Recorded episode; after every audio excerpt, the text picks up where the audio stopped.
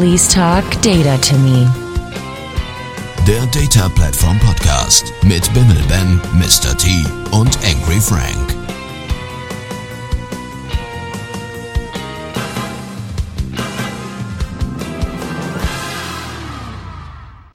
Hallo und herzlich willkommen zum Please Talk Data to Me äh, Podcast mit der Folge 11.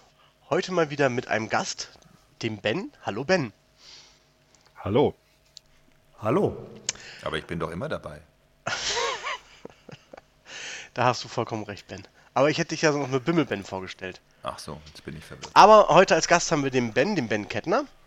Und ähm, wer ihn noch nicht kennen sollte, der hat vielleicht jetzt die Chance, Ben, wenn du dich einfach mal kurz vorstellst. Ja, da fängst du gleich mit einer schwierigen Frage an, aber ich probiere mein Bestes.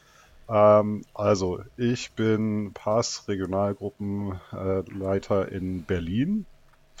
Ich lebe seit fast 20 Jahren in Berlin und beschäftige mich hier mit äh, der Firma, die ich mitgegründet habe, der MLPR Consulting GmbH, mit allen Themen so rund um IoT, Analytics, Data Plattform, ja, so einmal querbeet in diesem Bereich.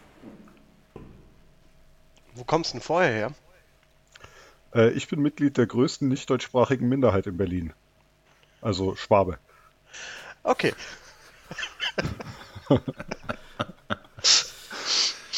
Ja, Aber man hört es nicht mehr. das ist Äh, richtig. Das stimmt allerdings. Gut, ja, dann begrüße ich auch mal mit meine der- anderen mit beiden. Dieser Äh, Minderheitenzahl? Wie? Ist diese Minderheitenzahl denn statistisch erwiesen? Ja klar. Okay. Dann sollten wir Wobei- das auf jeden Fall in die Shownotes packen. Ich bin mir nicht sicher, ob es so ist, aber Zwei Meinungen sind ja schon eine Statistik. ja. Ja, ist die äh, Please Talk Data to Me Statistik. Passt. Auch, genau. Stimmt schon so. Ja, dann auch wenn der Ben schon vorhin gesagt hat, dass er auch da ist, begrüße ich auch nochmal meine anderen beiden Kollegen hier, den Ben und den Frank. Hallo. Wie geht's denn euch? Seid ihr gut zurückgekommen? Ja, Ja, ja, also ich bin jetzt auch so nach ähm, vier Konferenzen in äh, fünf Wochen ganz froh, wieder mal so ein bisschen daheim zu sein. Aber Echt nee, jetzt? ähm, kennen die dich dann noch? Äh, nee, das ist das Gute. Also ich Ja, durfte okay. daheim wieder rein, weil Das es ist- kennt mich keiner mehr. Das ist natürlich hervorragend. quasi all mein schlechtes Benehmen ist verjährt. Ähm, nee, aber ansonsten äh, vielen Dank der Nachfrage, sehr gut. Ja, mir geht's auch gut. Das freut mich zu hören. Wollen wir dann äh, gleich mal damit weitermachen und mal über die verschiedenen ähm, Konferenzen sprechen, auf denen wir drei in den letzten paar Wochen waren? Sehr gerne. Ja, ist eine gute Idee. Wer fängt an? Ich Naja, wir glaube, ja Trello Ben. machen. Trello Ben. Genau, also von, Ich dachte, der Flötenschlumpf. Na, egal. ich, muss, ich muss ja mal ganz kurz so ein bisschen auf die Kette kriegen. Das letzte Mal haben wir unseren Podcast gemacht auf der Ähm, Konferenz, Genau, auf der SQL-Konferenz. Richtig? auf der SQL-Konferenz. Mit Gabi und Sandra? Ja. Ri- Richt, richtig, genau, SQL-Mutti, ich erinnere mich. Ähm, Viele das Grüße an der Stelle. Das in, diesem Podcast nie genannt wird. Genau. Ähm, ja, ich hatte kurz überlegt, ob wir dazwischen noch einen hatten, aber nee, hatten wir in der Tat nicht. Gut, dann war ja die Woche danach direkt die Sequel Bits in Manchester, meine erste Sequel Bits. Ähm, ihr wart ja, glaube ich, schon mal da. Ähm, Teil. Teilnehmer oder Sprecher? Äh, ich war Sprecher. Ich war noch nie auf der SQL-Bits. Ah, okay. Ähm, nee, war, war, war sehr lustig, war sehr cool. Die suchen sich ja immer so ein Motto raus. Und ähm, das Motto dieses Jahr war so The Great Data hieß, also der große Datenraub. Ähm, und dieses Motto zieht sich dann so ein bisschen durch, also in der kompletten Deko bei dieser Veranstaltung, in den Speaker-Shirts, ähm, in der Attendee-Party am Freitagabend. Ähm, von daher, die verkleiden sich dann irgendwie auch fast alle. Außer so Spielverderbern wie mir, die sich nie verkleiden. Nee. Ich weiß ja nicht, ob ich das unheimlich finde oder ob das jetzt äh, Werbung für die Veranstaltung sein soll. Nee, aber also, also wie gesagt, ähm, war, war sehr, war, ähm, Schon ein bisschen strange. Ben, der Ben geht auch gern zum Karneval, ne? Ja, total. Deswegen lebe ich in Berlin. da, da bist du safe. Nee, aber ähm, nee, war ähm, sehr, sehr cool. Sehr, sehr extrem gut organisiert. Also irgendwie jeder Raum gespickt mit drei Volunteers, ähm, die sich wirklich auch ähm, sprechermäßig um alles kümmern und so weiter. Also nicht mehr mein eigenes Wasser musste ich mir holen. Also von da. Ähm, auch technisch total gut organisiert. Ähm, ich habe meinen Vortrag gehalten am Freitagmittag und Freitagabend war das Video ähm, schon online von der Session. Fand ich, also Cool. wenn man so Das sieht, ist eine dass sehr die ein gute oder Performance. dass Ja. die ein oder andere Veranstaltung um, doch so einige Monate braucht, um die Mhm. Aufzeichnungen der Vorträge um, dann auf einem USB-Stick zu verschicken. Um, fand ich das Auch- doch ganz beeindruckend. Auch manchmal so, um die auf die eigene Webseite zu setzen. Ja, Da das gibt es ja andere passieren. Veranstaltungen, die länger brauchen. Wohl wahr, wohl wahr. Nee, also von daher, um, alles in allem kann ich empfehlen, war schön. Um, würde ich aber, wenn es zeitlich wieder so fällt wie dieses Jahr, um, kein zweites mehr machen, weil es einfach dann doch in der Tat so direkt die Woche nach der Konferenz und dann danach noch die anderen Sachen so ein bisschen viel war. Um, genau. Dann war ich die Woche danach auf dem Global Data Summit in Denver. Wie war der? Ähm, das war auch, ähm, also war ganz, ganz anders. Also ähm, SQL-Bits ist ja im Prinzip, ähm, also content-technisch durchaus mit so Sachen wie SQL-Konferenz, Pass Summit und so weiter. Ähm, also im Prinzip einmal halt quer durch die Data-Plattform, aber ähm, so die üblichen Verdächtigen und die typischen technischen Talks. So kann man sich das mal ja da vorstellen. Ähm, am Global Data Summit kannte ich ähm, einen einzigen Sprecher, die anderen alle nicht. Ähm, waren auch deutlich weniger technische, als mehr so strategisch-visionäre Themen. Ähm, zum Teil war es auch ehrlicherweise, dass ich mir gedacht habe, okay, das ist ja jetzt irgendwie ähm, doch ein bisschen zu flach.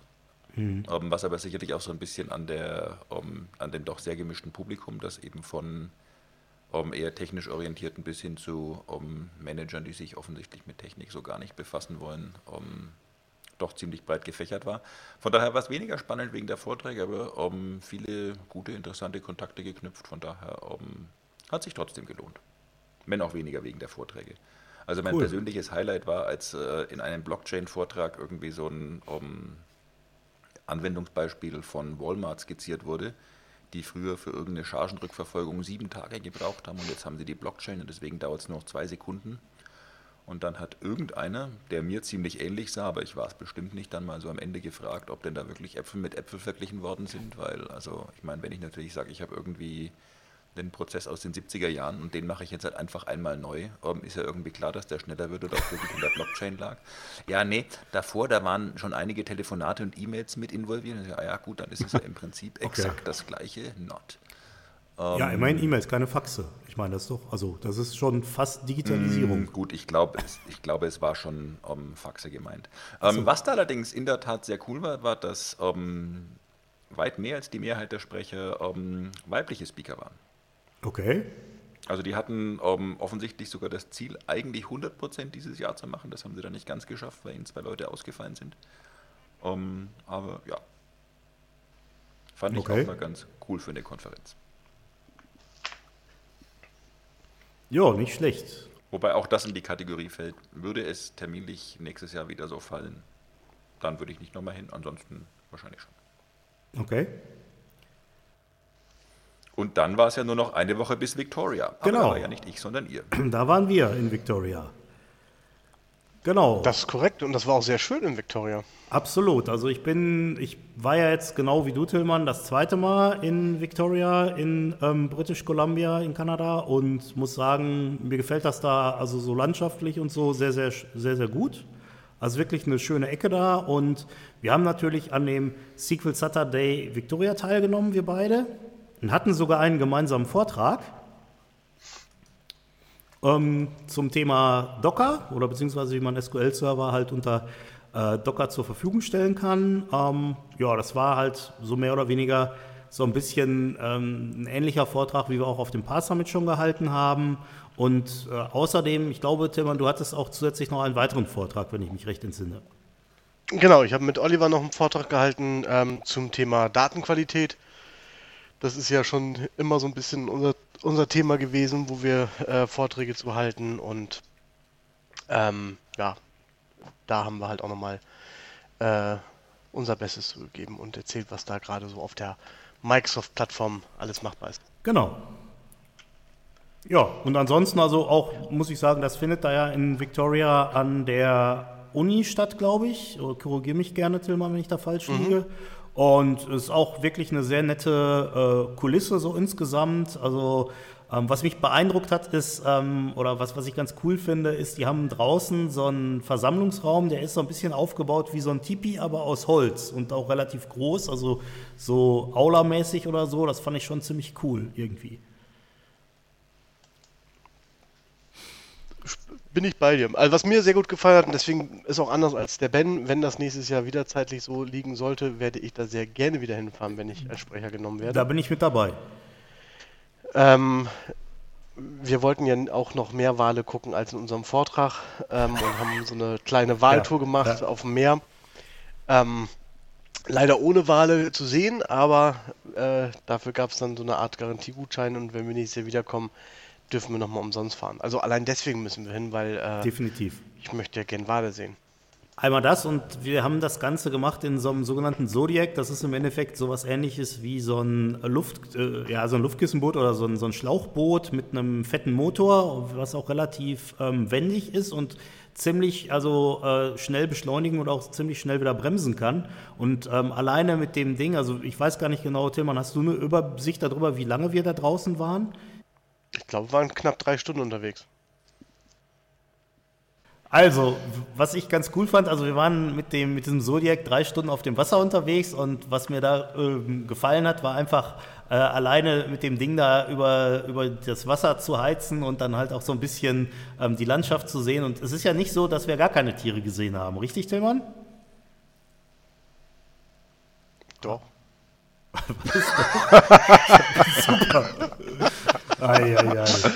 Nein, wir haben, ähm, du hast vollkommen recht, wir haben äh, Seeadler gesehen, Ja, die da rumsaßen und irgendwo haben wir auch mal, glaube ich, zweimal so eine kleine Flosse von ähm, Irgendwas einem gesehen.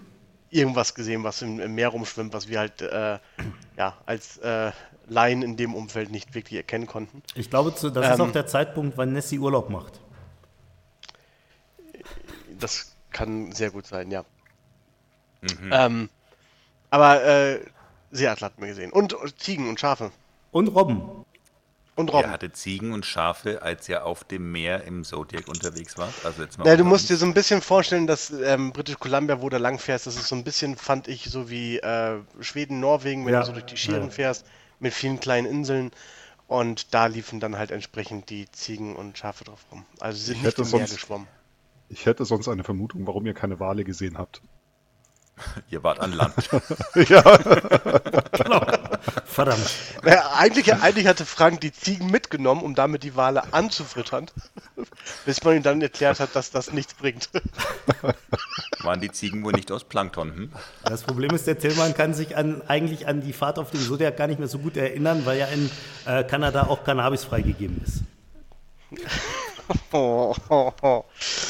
Ähm, wo mir einfällt an der Stelle, äh, dass ich gerne auch mal darauf hinweisen möchte, dass wir mit dem Wasserflugzeug rübergeflogen sind Jo, von das Seattle. war sehr, sehr cool. Ähm, was sogar mir, wo ich ja normalerweise im äh, Gegensatz zu anderen Leuten hier im Podcast sehr ungern fliege, ähm, das aber richtig viel Spaß gemacht hat. Ja, das war wirklich, also das, und was, was man auch noch sagen muss, ist, ähm, äh, was ich besonders cool fand, war, wir hatten beides Male, wo wir hin und wo wir zurückgeflogen sind, hervorragendes Wetter, also keine Wolke, blauer Himmel. Dann ist es ja so, so ein Wasserflugzeug, das fliegt halt nicht so hoch wie so ein Passagierflugzeug oder so. Das heißt also, man hat auch eine hervorragende Sicht auf die ganze Gegend. Man sieht halt genau, was, was Tillmann gesagt hat, diese ganzen kleinen Inselchen und so, die sieht man halt wunderbar von oben. Und ähm, da muss ich sagen, ich bin auch noch nie vorher mit einem Wasserflugzeug geflogen. Was ich auch ganz cool fand, war ähm, bei der Landung, das war jetzt nicht so ruppelig oder so, wie ich mir das vorgestellt habe, sondern das ging eigentlich, oder Tillmann?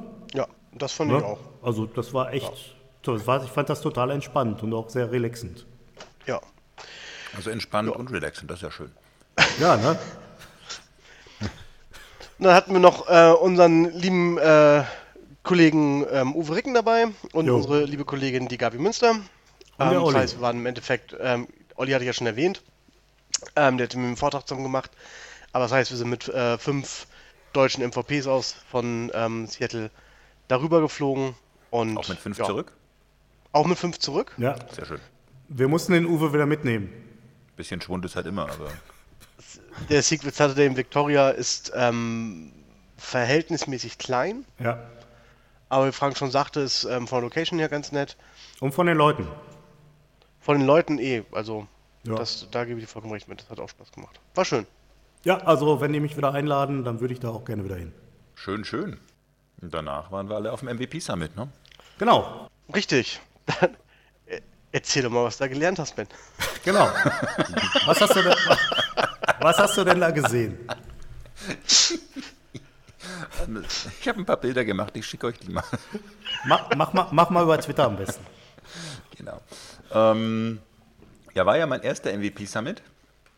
Um, Stimmt. Von daher. Ja, es ist jetzt so ein bisschen schade, dass wir nicht so viel erzählen können. Um, mhm. Ich sag einfach mal, um, war ganz anders, als ich es mir so gedacht habe. Besser oder also positiver oder negativer? Sowohl als auch. Also okay. er hatte viele Sachen, die ganz anders positiv und viele Sachen, die ganz anders negativ waren. Also von daher. Also das hört sich jetzt spannend an. Ich meine, versuch mal das irgendwie zu erzählen. Mhm. Soweit es geht. Ja. Geht nicht. Ah. aber. Ja. Mh, mm, nee, aber von daher würde ich auf jeden Fall. Ist wahrscheinlich auch so du, du hast ja dann trotzdem so Geschichten, die die andere erzählt haben, was da so, und dann baust du dir halt im Prinzip um, ja, so äh, eine Idee auf, wie man sich da halt so vorstellt. Und es war halt zum Teil einfach um, ganz anders. Um, von daher. Ist schon so ein bisschen um, vage, ist ja klar, ne? Es ja, bleibt kannst du es noch ein bisschen vage, allgemeiner formulieren?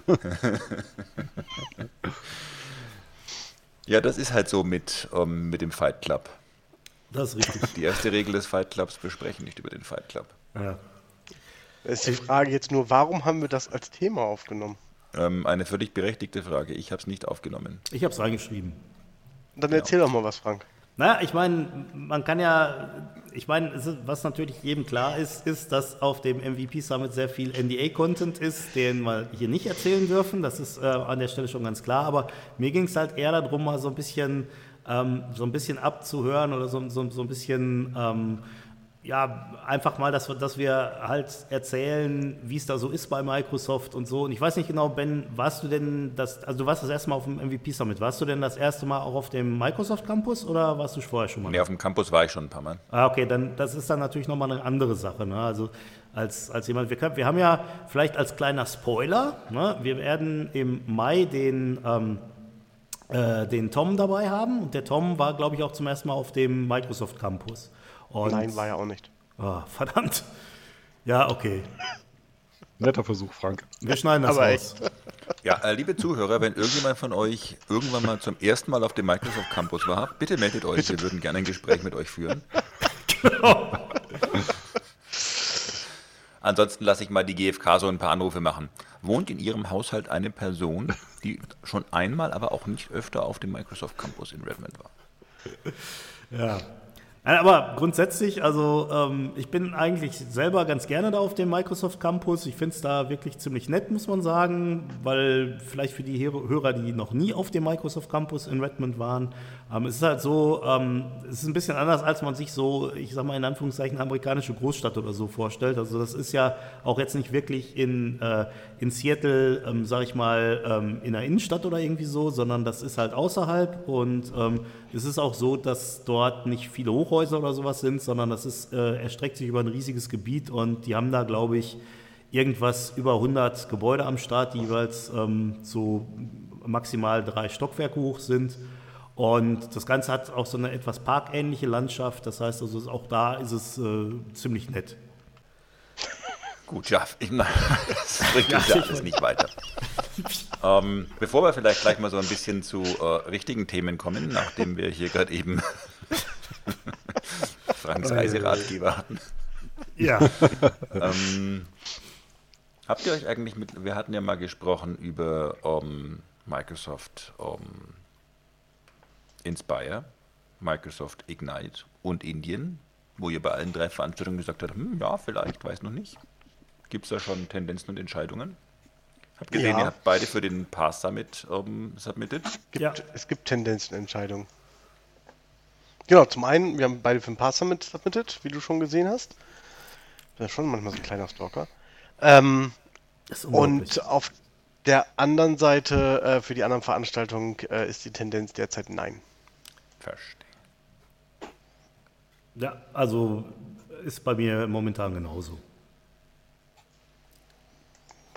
Können halt nicht immer so viel reisen wie du. Das ist richtig. natürlich. Aber du fährst weiterhin überall hin. Ich fahre weiter überall hin. Ähm, müssen wir dir mal ein kleines äh, Podcast-Gerät mitnehmen, eine Kamera, dass du unterwegs mal so fünf Minuten Auskopplung machst. Na, ich habe eine GoPro. Ich meine, die könnte ich ja auch nehmen. Ne? Ja, wäre ich mir einfach auf die Stirn? Super. Vor allem, um nochmal kurz zum MVP-Summit zurückzukommen. Was Da würde ich wie die lange es nicht gedauert dran hätte, bis sie machen. mich getackelt hätten, wenn ich die GoPro auf der Stirn gehabt hätte? Wahrscheinlich. Gut. Ähm, so, jetzt aber hier mal Butter bei die Haben wir Fische, richtige Themen, Technikthemen. Damit unser Gast auch mal was ähm, dann irgendwann später mal beizutragen hat nach den Themen 1 bis 37. Wobei, wenn ich da kurz mal äh, ein, eingrätschen darf, unser Gast hat sogar zum äh, Pass Summit was beizutragen. Richtig, Ben? Ja, tatsächlich. Ich habe, äh, weil mich das immer total fasziniert, wie man so Riesenkonferenzen organisiert, äh, habe ich mich mal als Volontär gemeldet, um die Session-Auswahl dort mit zu begleiten. Da hast du natürlich ein gutes Jahr ausgesucht, weil dank der Ignite wird ja die Konferenz deutlich kleiner. Ja, aber ich dachte, man kann es ja trotzdem mal anschauen. Nee, da nee, nee, kam der absolut. Call rein und ich hatte Zeit und dachte mir, ich schaue mir das mal an. Und es, also aus, ich, habe jetzt die genaue Zahl vom letzten Jahr nicht im Kopf, aber es sind trotzdem knapp 500 Sessions ja submitted worden. Also von daher, ähm, Ja, ja. dieses von manchen so ein bisschen befürchtete ähm, komplett Ausbleiben von Session Submissions ist quasi ausgeblieben. Hast du Ben? den- Genau. Ich habe submitted, Ich? ja. Ich nicht. Nee, Ach so, der andere. Ben. Ich nicht, nein. Okay. Ähm, ich werde es nicht schaffen zu reisen aus äh, privaten Ja. Gründen. Mhm. Aber äh, deswegen dachte ich, dann kann ich wenigstens auf andere, an andere Front mal was beitragen und mir das mal anschauen. Cool. Mhm. Und äh, ich finde es tatsächlich faszinierend, weil das tatsächlich dort so gemacht wird. Ich weiß nicht, ob das jetzt, also ich gehe davon aus, dass das nicht überall so üblich ist, aber es wird tatsächlich jeder submitted Abstract mindestens dreimal, die meisten fünfmal reviewed. Okay. Und das finde ich schon einen ganz schönen Aufwand, muss ich sagen. Und dann, also wir sind dann angehalten zu den, also nicht nur zu reviewen und eine, eine Punktebewertung abzugeben, sondern auch zu kommentieren. Mhm. Und dann auf der Basis der drei bis fünf Kommentare zu, jedem, zu jeder Session und der Punktebewertung wird dann von einem Komitee hinterher die finale Auswahl gemacht. Okay. Fand ich so vom Prozess her schon spannend. Also nur auf Basis der Abstracts oder auch auf Basis der Speaker? Ähm, ich habe, da der Call for Speaker gerade noch offen ist, haben wir noch nicht die Sessions zugewiesen gekriegt. Das Nee, heißt, ist ich habe es noch nicht gesehen. Nee, ist jetzt zu, Der ist stimmt, jetzt aber zu. seit gestern, Also glaube frisch ich. zu, genau. Ja. Ähm, Und äh, sie werden jetzt drei bis fünf Tage brauchen, um uns die, die Sessions zuzuweisen, die wir reviewen sollen. Okay. Mhm. Das wird alles manuell gemacht. Ja. Also du hast im Übrigen, ähm, also ich kann deine Frage beantworten, Tillmann. Mhm. Und ähm, der Ben oder ähm, wie ihn seine engeren Freunde ja nennen, der Tobias, ähm, hat aus meiner Sicht eine der, ähm, wie ich immer wieder finde, ohne dass ich wirklich tiefen Einblick in diesen Prozess habe, einen nicht unwesentlichen Punkt angesprochen, nämlich am Ende gibt es ein Komitee quasi, das über denen, die sich die große Arbeit machen, diese 500 Sessions zu reviewen. Weiß nicht, wie viele ihr jeweils einzeln zugewiesen bekommt, wer nicht jeder alle 500 reviewt. Aber, nee, nicht ähm, jeder alle. hm, Ein paar werden es wohl trotzdem sein. Ja. Und dann gibt es dahinter quasi diese Blackbox, die die Entscheidung trifft. Um, zum Teil, wenn man sich so Sessions anschaut, die genommen worden sind, um, da ist schon relativ deutlich, warum sie genommen worden sind, obwohl es bessere Abstracts zum gleichen Thema gegeben hätte. Also besser ist natürlich immer subjektiv, aber um, wenn man sich dann danach auch so ein bisschen mit den Leuten unterhält, die es reviewed haben. Und es gibt natürlich eine nicht ganz kurze Liste von Invited Speakers. Ja. Und was noch erschwerend hinzukommt, die Sessions der Invited Speakers ähm, siehst du nicht im normalen Call for Speakers. Nee. Das heißt, es könnte, zum, Beispiel, es könnte zum Beispiel sein, dass irgendjemand, ähm, Auf die verrückte der Idee kam maßgeblich Frank an der Entwickler von Docker einzuladen. beteiligt ist, ähm, als Invited Speaker dabei ist. Und ähm, somit eine Session quasi halten wird, die eins zu eins ähm, dem entspricht, was du zum Beispiel submitted hast, Frank. Ja, Du würdest es aber gar nicht sehen, das ist richtig. bis es zu spät ist. Das Spannende dran ist, Ja? Äh, das Spannende daran ist, finde ich jetzt, dass tatsächlich auch, auch wir jetzt zum Review meines Wissens die eingeladenen Sessions nicht sehen. Richtig. Also auch, auch wir wissen das gar nicht. Das heißt, es gäbe ja unter Umständen Sachen, wo du direkt rausfiltern könntest, sagen könntest, da gibt es was eingeladen, das, das könnt ihr euch sparen. Mhm. Aber äh, auch wir haben die Info nicht. Nee, genau. Und ähm, das finde ich so ein bisschen, wenn ich sage, ich habe quasi ein Community Committee, dass ich da, wo ja viele, viele Menschen um sich mhm. viel Zeit nehmen, diese Auswahl zu machen, dann finde ich es im, im, Nachhinein so ein bisschen schade, wenn es ähm, diverse Kräfte gibt, die das deutlich überstimmen. Ja, und die Sache ist halt, dass insgesamt dadurch natürlich eine gewisse, ein gewisser Grad der Intransparenz geschaffen wird. Ne? Absolut. Klar. Da schwingt ja jetzt sehr viel Kritik von euch mit. Bitte? Da schwingt ja jetzt sehr viel Kritik von euch mit. Ja, also die Session-Auswahl beim Pass Summit fand ich schon immer, ähm, und das äh, liegt ganz ehrlicherweise nicht daran, dass ich noch nie genommen worden bin, sondern ich finde es, also. Hattest du schon mal eingereicht? Ja. Okay, nur um das mal vorher zu klären, weil ja. das hatten wir ja schon mal andersrum. Da hat man ja den Pro-Tipp gegeben, äh, vor dem Call for Speaker einreichen. Dann wird man auch Nein, manchmal ich hab, genommen. Ich habe schon mehrfach eingereicht, um, ähm, also letztes und mhm. vorletztes Jahr, davor nicht. Um, ähm, in beiden Fällen war es so, dass um, ich effektiv ziemlich genau in dieses Thema reingefallen bin. Nämlich, dass so die Sessions, die ich submitted habe, schon stattgefunden haben. Aber halt von jemand anders. Mhm. Und mhm. sowohl letztes als auch vorletztes Jahr um, mindestens eine Session davon quasi von einem Invited Speaker kam. Okay. Mhm. Um, und der Pass Summit brüstet sich ja schon mit seinem Community-Driven Approach um, für die Session-Auswahl. Und ähm, ja, also ich finde es völlig legitim, wenn ein Event sagt, ähm, du, ganz im Ernst, ihr könnt bei uns submitten und danach entscheiden wir irgendwie. Wie wir genau entscheiden, ist eigentlich mhm. unser Ding. Um, und gut ist. Völlig okay, deren Event. Aber um, sich einerseits so ein bisschen zu brüsten mit, um, das macht bei uns die Community und so ist es dann am Ende eben doch nicht. Weil ich verstehe schon natürlich auch, dass man sowas wie Invited Speakers haben möchte, weil man natürlich damit auch so den ein oder anderen Publikumsmagneten einfach entsprechend mitbringt, weil es gibt ja einfach ähm, Menschen, die sagen, ach Mensch, den wollte ich eh schon immer mal sprechen hören, deswegen gehe ich da jetzt hin. Wohingegen ähm, viele Menschen natürlich auch submitten, die eben gerade international vielleicht nicht so bekannt sind. Durchaus einschließlich mir und so weiter, gar keine Frage. Aber ja, finde, da steht das, wie es einerseits verkauft wird in diversen Ankündigungen und Blogposts und wie es dann am Ende eben wirklich passiert, nicht so ganz im Verhältnis. Nichtsdestotrotz würde ich mich auch dieses Mal freuen, also was heißt auch, würde ich mich dieses Mal freuen, genommen zu werden und bin auch trotzdem dabei, wenn ich nicht genommen werde.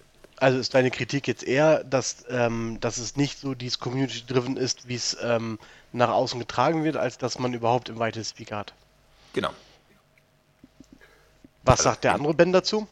Ich war da auch tatsächlich überrascht davon. Also ich, ich dachte mir halt, wie gesagt, ich, ich versuche es einfach mal und schau mal, wie das ist und schau mal, was, wie das funktioniert ähm, und war tatsächlich überrascht. Also für uns wurde ganz transparent gesagt, ihr gebt hier nur eine Empfehlung ab, entscheiden tut ihr nichts. Mhm. Nicht ganz so wortwörtlich, aber war schon sehr klar. Ja. Ähm, und ich hatte eigentlich äh, so von den, von den Ankündigungen, von der Kommunikation vorher tatsächlich auch äh, erwartet, dass man da ein höheres Gewicht hat. Also dass zumindest dann irgendwie transparent wird, warum wurde jetzt eine Session, die hoch geratet ist, nicht genommen. Mhm. Also irgendwo, dass, dass dann der, der, also muss ja irgendjemand am Ende final den, den, äh, die, die, Entscheidung treffen und ja. das aber da zumindest irgendwie mal eine, eine Art von Argumentation erfolgt, wenn eine sehr hoch geratete Session nicht genommen wird. Also wenn, wenn ich zu 70 Sessions jeweils einen Kommentar schreiben soll, dann könnte man ja durchaus von dem, der dann die Sessions auswählt, auch äh, äh, erwarten, dass er dann auch einen Kommentar schreibt, warum wähle ich diese und nicht jene. Siehst du am Ende denn ähm, andere Bewertungen von Sessions oder siehst du eh nur deine? Das weiß ich noch gar nicht, weil wir, okay. also ich habe Zugangsdaten für das Tool, aber da ist noch nichts drin. Ja. Weil das würde mich dann ja auch mal interessieren, ob das halt da dann auch äh, sehr, sagen wir, intransparent ist oder ob das halt sehr transparent dargestellt wird, wie allgemein. Das können auch wir diese gerne. Frage kann ich dir beantworten. Okay. Um, ähm, it depends, wie natürlich so alles in der IT. Mhm. Ähm, es gibt in diesem ähm, Program Committee im Prinzip so zwei Stufen. Den in Anführungszeichen normalen Bewerter, der sieht nur sich selbst. Und dann gibt es, ähm, also die sind so in Grüppchen zusammengefasst und dann gibt es quasi nochmal einen, der so ein Team quasi so ein bisschen managt. Zumindest war es ähm, letztes und vorletztes Jahr so. Warst du da in dem so ist Komitee? Bitte was, bitte nochmal, Frank? Warst du da in dem Komitee? Nee, ich war nicht im Komitee, aber ähm, ich kenne jemanden sehr gut, der in diesem Komitee war. Ähm, und nachdem es ja keine offiziellen Feedbacks mehr gibt, habe ich denjenigen dann eben gefragt, ob er mir vielleicht ähm, freundlicherweise sagen könnte, wieso das Feedback zu meinen Sessions war. Einfach um auch zu sehen, was war denn gut, was war denn nicht so gut. Weil du kriegst ja sonst nur die Info genommen oder nicht genommen. Und wenn nicht genommen, würde mich natürlich schon interessieren, ähm, Ja. lag es dran, weil das Abstract einfach kacke war, lag es Das dran, ist aber auch neu. Das ist seit zwei Jahren so, vor zwei Jahren haben sie Mhm. damit aufgehört. Ja. Weil es wohl zu viele Leute gab, die danach darüber diskutieren wollten. Um, Ja. Einerseits verständlich, andererseits so ein bisschen doof, weil damit wird man natürlich auch nicht besser. Um, genau, und der, und der meinte eben, er sieht, um, also bei zwei von meinen drei submitteden Sessions, mehr als drei kann man ja nicht mehr submitten, kann er sehen, wie sein Team bewertet hat. Und bei der dritten nicht, weil das nicht durch sein Team lief. Also ist im Prinzip relativ hierarchisch sortiert. Mhm. In dem, in dem 20-seitigen Handbuch, das wir bekommen haben, steht übrigens drin, dass die Kommentare may be shared with the speakers. Okay. Und man hält sich das also mal offen für dieses Jahr. Ja. Sie haben aber im Call gesagt, dass sie es nicht sharen. Okay. Also, wie gesagt, weil es die letzten zwei Jahre so, dass sie es nicht mehr geschert haben, von daher würde ich jetzt auch mal davon ausgehen, um, dass es dieses Jahr wieder nicht so sein wird. Weil sie wohl einfach zu viel Geschiss damit hatten. Ich kann es auch zum Teil nachvollziehen. Also ich, ich habe mir halt die Bewertung ähm, ein paar Mal durchgelesen ähm, von den Sessions, die halt abgelehnt worden sind. Und ähm, man fragt sich halt schon teilweise, wenn du die Bewertung kriegst, wo dann drin steht, äh, coole Session, interessantes Thema, ähm, aber dann wird es nicht genommen. Warum ist denn dem so? Klar. Ähm, und ja klar, da kann man schon nach, nach, nein, ich kann mir schon vorstellen, dass einige Leute nachfragen, so rum. Ähm, und dass man dann irgendwann aber auch sagt, ich kann nicht alles hier entsprechend diskutieren, kann ich mir aber auch vorstellen. Ne? Am Ende sind da auch ehrlicherweise sehr einfache kaufmännische Entscheidungen mit dabei. Also lieber kriegt einer zwei Sessions als zwei Leute eine, weil jeder Speaker kriegt ein kostenloses Ticket für die Veranstaltung. Ja, Also Das hat auch korrekt. ein um, Pass-Vorstandsmitglied mir um, relativ um, offen und deutlich genauso gesagt. Um, obwohl der Pass damit bei- an der Stelle ohnehin ultra restriktiv ist. Um, also wenn ich eine Session mit jemand anderem zusammen mache, bekommt nur einer von beiden ein Ticket. Also der andere muss quasi dafür zahlen, dass er sprechen darf. es bekommt auch nur einer von beiden traurig. ein Speaker-Shirt. Ja. Das macht natürlich Sinn, so ein Shirt ist toll. Und ein Speaker-Geschenk. Und auch nur einer von beiden ein Speaker-Geschenk. Von daher. Das Ja. finde ich jetzt echt traurig. Genug über den Pass damit um, gemosert. Wir fahren trotzdem alle hin, oder? Ja. Ja, Also von daher muss ja irgendwas dran sein an dem Event. Äh, An dem Event ist absolut was dran. Also von daher ging jetzt meine Kritik auch nicht um, gegen das Event per se, als mehr in der, noch nicht mal gegen die, also wie gesagt, selbst die Session-Auswahl, das kann ja jeder machen, wie er möchte. Um, Aber dann darf ich nicht was anderes nach außen irgendwie so. Also in der Community kommt schon so ein bisschen an, da kommen die Sessions raus, die quasi die Community sich Ja. gewünscht hat. ja. Ja. Was ja einer der Gründe war, weshalb ich mitgemacht habe. Also ich mal ordentlich verarscht habe. ja, voll reingefallen. Verdammt. ich bin einfach zu gutgläubig. In der Tat, in der Tat. Kam nicht kürzlich ein neues Power BI Release raus? Ja, natürlich. Es kam jetzt wie eigentlich jeden Monat, kam auch im März wieder ein neues Power BI Release raus. Und äh, wir können ja mal ganz kurz über die neuen Funktionalitäten sprechen, die dort äh, halt jetzt äh, mit drin sind.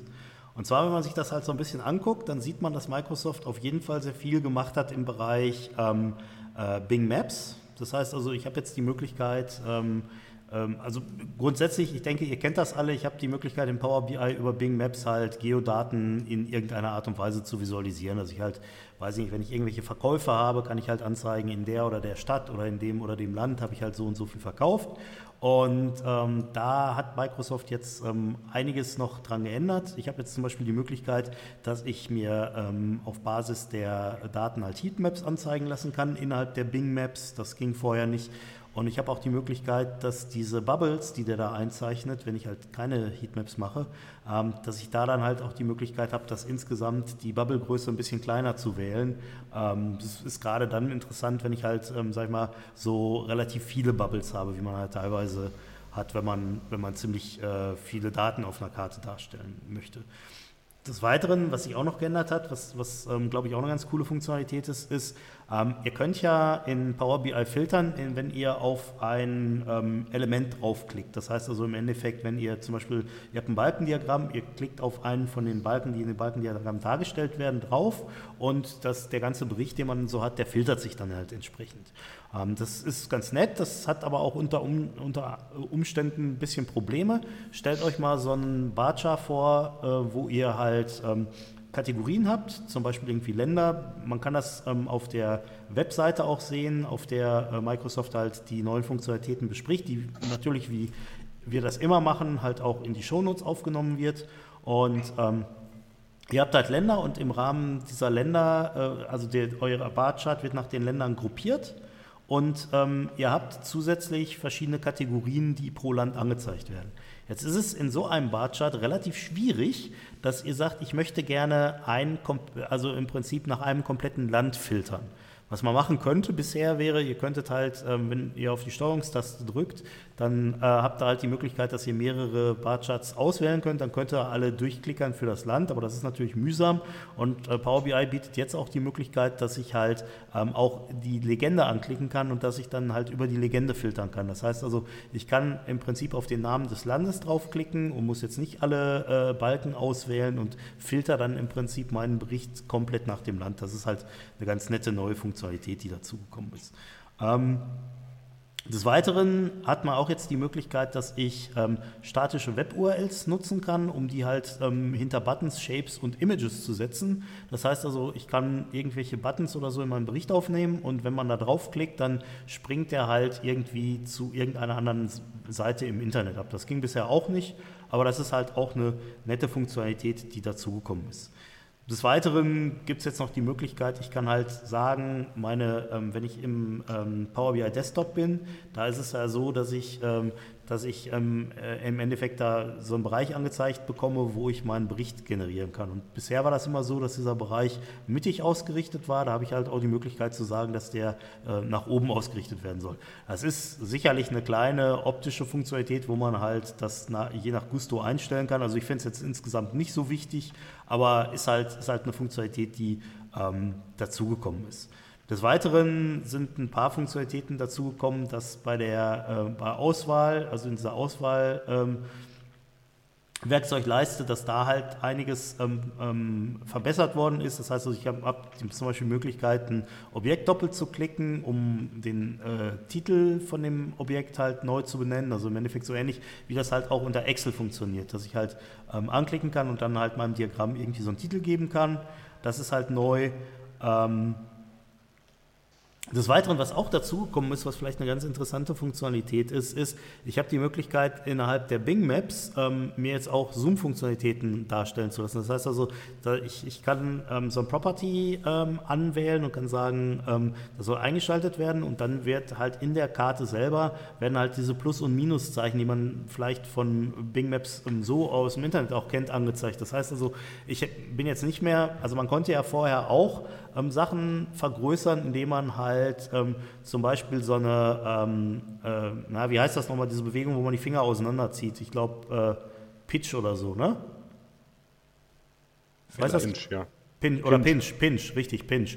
Man, über einen Pinch konnte man ja im Endeffekt ähm, auch so einen Zoom machen, aber das Problem ist natürlich an der Stelle, das ist, wenn man nicht weiß, dass das geht und ich als äh, vielleicht nicht ganz so erfahrener Benutzer davor sitze, ist das vielleicht ein bisschen unintuitiv, dass ich halt auf die Idee komme, halt meine Finger da irgendwie auseinander zu bewegen. Und ähm, durch die, dadurch, dass ich jetzt halt solche Buttons einblenden kann, ist es natürlich an der Stelle wesentlich, äh, wesentlich klarer oder wesentlich äh, einfacher zu sehen, dass ich halt jetzt auch einen Zoom machen kann. Ähm, genau, das ist halt eine, eine Sache. Dann gab es noch Verbesserungen bei Question and Answer, ähm, wo halt intern einiges verbessert worden ist und der ähm, Dialog jetzt zusätzlich noch ähm, die Möglichkeit bietet, ähm, ihr kennt das ja alle von, von Google, ihr tippt da irgendwas ein, vertippt euch und dann kommt irgendwie, hast du Folgendes gemeint? Ich meine, okay, das passiert euch natürlich nicht, weil ihr euch nicht vertippt, aber grundsätzlich äh, halt so von der Idee her. Ne? Und das ist halt eine Funktionalität, die jetzt halt auch ähm, in Power BI in diese Question äh, and Answer aufgenommen worden ist. Das heißt also, wenn ich jetzt hingehe und da halt irgendwas anderes eingebe als Product, dann äh, schlägt mir halt äh, Power BI jetzt vor, äh, did you mean Product als Beispiel. Ja? Und das ist halt auch noch eine, nette äh, Funktionalität oder eine, eine nette ähm, Verbesserung an der Stelle. Ähm, Gut. Vielleicht kann Bing das ja dann auch bald. Äh, kann, kann, Bing das nicht? Keine Ahnung. Hat jemand, benutzt jemand Bing? Ja, ab und zu. Ja, die Microsoft-Mitarbeiter, die müssen. Ach so. ich glaube, die Zeit ist dann vorbei, oder? Das stimmt. Ja, ja, richtig. Die müssen ja stattdessen Teams statt Skype. Man hat ein neues Tool gefunden, sie zu drangsalieren. quälen. Ja, des Weiteren gab es halt noch ein paar ähm, Verbesserungen bei der Modellierung. Das heißt also, ich habe jetzt die Möglichkeit, da gibt es halt äh, neue Ansichten, die ich machen kann. Ich habe ich hab die Möglichkeit, dass ich halt ein ähm, Bulk-Editing machen kann von, von Spalten, von äh, Measures und von Tabellen. Das ging vorher halt auch nicht. Und ich habe auch die Möglichkeit, solche Display-Folder äh, für Spalten, Measures und Hierarchien zu setzen, sodass ich gerade bei großen Modellen ein bisschen besseren Überblick bekomme. Und äh, kann dann halt im Endeffekt, wenn ich solche Display-Folder setze, kann ich halt in diese Display-Folder per Drag-and-Drop Elemente reinziehen, um dann halt vielleicht nur einen Teilaspekt meines Datenmodells, was halt hinter meinem Power BI-Bericht steckt, ähm, zu visualisieren, damit man, ähm, wenn man, sagen wir mal, also wir haben ja zum Beispiel so eine Abgrenzung innerhalb der AdventureWorks Datenbank, wo es halt einen Teil gibt, wo es um äh, HR-Daten gibt, es gibt halt einen Teil, wo es um Finanzdaten gibt und ich habe dann die Möglichkeit, dass ich diese Teile sozusagen in meinem Datenmodell innerhalb von Power BI ähm, in ein bisschen ähm, ja, besser darstellen kann, ohne dass ich halt ein riesiges Blatt habe, wo irgendwie 100.000 Tabellen drauf sind oder irgendwie sowas. Das ist an der Stelle eigentlich auch ganz nett. Des Weiteren sind halt DAX-Funktionen dazugekommen. Das heißt also, ich habe jetzt die Möglichkeit über Contain String oder Contains String Exact halt ähm, rauszufinden, ob ein String einen anderen String enthält. Das ist eine ganz nette Geschichte. Und außerdem ist halt auch der, äh, diese Lookup-Value-Funktion ver, äh, ähm, ja, verbessert worden oder erweitert worden. Das heißt also, ähm, ich habe die Möglichkeit, dass man dann noch einen letzten weiteren Parameter angeben kann, um halt Fehler vermeiden zu können. Das heißt also, ähm, wenn er jetzt irgendwelche Sachen nicht findet oder so, dass er dann halt im Prinzip diesen letzten Wert an der Stelle nimmt. Jo, das war's. Ansonsten gibt es halt noch ein paar ganz nette äh, neue Visuals. Also ähm, es gibt halt äh, so ein, so ein Regression-Chart. Das ist halt ein Visual, ähm, wo man halt diese typischen Regressionsgrafiken mitmachen kann. Das heißt also, ihr habt eine Punktewolke und durch diese Punktewolke zieht er halt eine Regressionsgrade durch. Das sind ähm, so Darstellungen, die man halt auch viel so im Bereich, äh, weiß ich nicht, äh, künstliche Intelligenz oder so findet, wo es im Endeffekt darum geht, halt ähm, aus bestimmten Messpunkten ähm, im Endeffekt halt eine, ähm, ja, irgendwie ein, irgendwie ein äh, Verhalten von einer Geraden oder so abzuleiten. Wobei da würde ich jetzt gerne mal kurz einhaken, weil das ja, ist tatsächlich ganz spannend. Äh, der Ben hat ja äh, seinerzeit, ich erinnere mich nicht mehr, in einer der ersten Folgen erzählt, dass er äh, mehrere Kurse zum Thema äh, Advanced Analytics und so gemacht hat. Mhm. Ähm, meine Erfahrung ist ja, dass Leute, die sowas machen, typischerweise mit Python oder R unterwegs sind und die Visualisierungstools, die es da gibt, für diese Zwecke wesentlich besser geeignet sind als Power BI. Wie seht ihr das? Also ich tue mich schwer damit zu sehen, dass irgendein Data Scientist, bloß weil er da jetzt so einen Regressionsgraph hat, auf einmal anfängt, Power BI zu nutzen. Ich glaube nicht, dass der Data Scientist die Zielgruppe ist. An der Stelle. Ja, ich meine, du hast ja die Möglichkeit, du kannst ähm, R-Visualisierung ja auch in Power BI nutzen. Das heißt also im Endeffekt, ähm, es ist natürlich. Hast du das mal gemacht? Ich, ja, ich habe das mal demomäßig ausprobiert, ja. ähm, Wenn man es mal produktiv machen will, tut es weh, finde ich. Aber das okay. ist meine persönliche okay. Meinung. Ja, aber es ist, es ist halt so, ich glaube, ähm, die Möglichkeit, solche Regressionsgraphen zu machen, das ist halt schon eher, sag ich mal, an den typischen Power BI-User gedacht. Das ist also nicht an den Data Scientisten, genauso wie Tillmann das gesagt hat, dass man halt die Möglichkeit hat, wenn ich jetzt, sag ich mal, eine super aufwendige R-Visualisierung habe. Und wie gesagt, ich habe das jetzt in, in, sagen wir, in größerem Maßstab selber noch nicht gemacht, aber ähm, wenn ich halt eine größere R-Visualisierung habe, dann kann ich die halt in Power BI nutzen. Auf der anderen Seite, wenn ich jetzt mit R überhaupt nichts am Hut habe, aber trotzdem so einen Regressionsgrafen brauche aus irgendwelchen Gründen, dann habe ich halt da auch die Möglichkeit. Da, da tue ich mich eben schwer mit, weil ich glaube tatsächlich, dass viele der User, die dann so einen Graph meinen zu brauchen, ihn aber nicht verstehen, sich okay. mit der Interpretation einfach ja. schwer tun. Ja gut, das ist dann nochmal ein ganz anderes Thema. Also ich, ich bin da um, ähm, bei Tobias. Ja, das ist schön. Um, ähm, also von daher um, ähm, bin aber auch bei Tillmann, dass, glaube ich, der Data Scientist da gar nicht so wirklich die Zielgruppe ist. Gleichzeitig muss man natürlich sagen, so ein Visual in Power BI ist tendenziell so ein Ticken hübscher als so eine Grafik aus R. Also auch immer wieder, wenn ich, ähm, oder auch aus Python, völlig egal was, also immer wieder, wenn ich diese Session-Titel sehe, um, ähm, create stunning visuals with um, R, create stunning visuals um, with Python und ich sehe danach die Grafik und denke mir so, hm, gar nicht ja, so stunning. Stunning sind die nicht, nee. Genau. Um, aber sie sind eben schnell da und effizient und von daher um, kann ich mir wieder gut vorstellen, wenn jemand sagt, so, und jetzt habe ich hier um, ein paar spannende Erkenntnisse rausgezogen und diese Erkenntnisse möchte ich jetzt im Prinzip eins zu eins nehmen, aber in ein ja, managementtaugliches Dashboard zu packen, dann dieses Dataset zum Beispiel zu nehmen, nach Power BI zu schieben und da ein schöneres Visual draufzusetzen. Ja. Das macht vielleicht auch also, mal dann, also ob das dann am Ende der Data Scientist selbst macht, sei ja auch mal noch dahingestellt. Ja. Ähm, aber ich, ähm, ich denke, da ja, gibt es also, aber viel, viele Ansätze in dem Bereich. Also ich habe ja ähm, mit einer Freundin von mir, der Ami, ähm, diesen ähm, Bio-Vortrag da eine Zeit lang gemacht, ähm, von diesem Bio-Projekt, woran wir gearbeitet haben. Und die hat relativ viel in dem Umfeld dann mit Power BI gemacht, obwohl sie ja eigentlich eher in eine Richtung, auch wenn sie Biologin ist, aber eher in Richtung Data Scientist da gehen würde, wenn sie mit ähm, ihren Daten ähm, arbeitet, was sie auswertet, das Bioinformatik auch, was sie da, ähm, wo sie einen Doktor macht. Und Sie findet aber Power BI zum Beispiel super cool, weil du relativ schön dir im Power BI deine Tabellen erstmal auch mhm. zusammenstrukturieren mhm. kannst, kannst sie bearbeiten. Ähm, ich glaube, das ist dann vielleicht an der Stelle wirklich auch, kommst du eher von einer, hier wie Tobias, von der Konsole? Ähm, oder bist du halt eher so ein bisschen äh, visueller aufgewachsen? ähm, dann äh, ist das vielleicht einfach so das und äh, sie kann, kann halt wunderschön die Daten in Power BI aufbereiten und das finde ich ja eigentlich ganz cool, dann, wenn du sie dann ähm, in R oder sowas bearbeiten willst, dass du halt diesen Temp Directory kriegst, wo halt einfach so ein Dump drin ist von den Daten, mit denen du dann direkt in, in der R-Umgebung ähm, deiner Wahl dann deinen Chart machen kannst und das dann nachher wieder einbauen kannst in Power BI, aber auch trotzdem die, ähm, das Dynamische nicht verlierst, dass du Sachen trotzdem anklicken kannst und dass sich dein R-Chart verändert. Das, das, wollte ich gerade sagen. Also ich meine, vielleicht äh, oute ich mich da jetzt äh, gerade als äh, völliger Nixraff, aber ähm, wie sieht das eigentlich bei den Air Visuals in Power BI aus? Können die in, hat man inzwischen auch die Möglichkeit, darüber ein Cross-Filtering zu machen oder geht das immer noch nicht?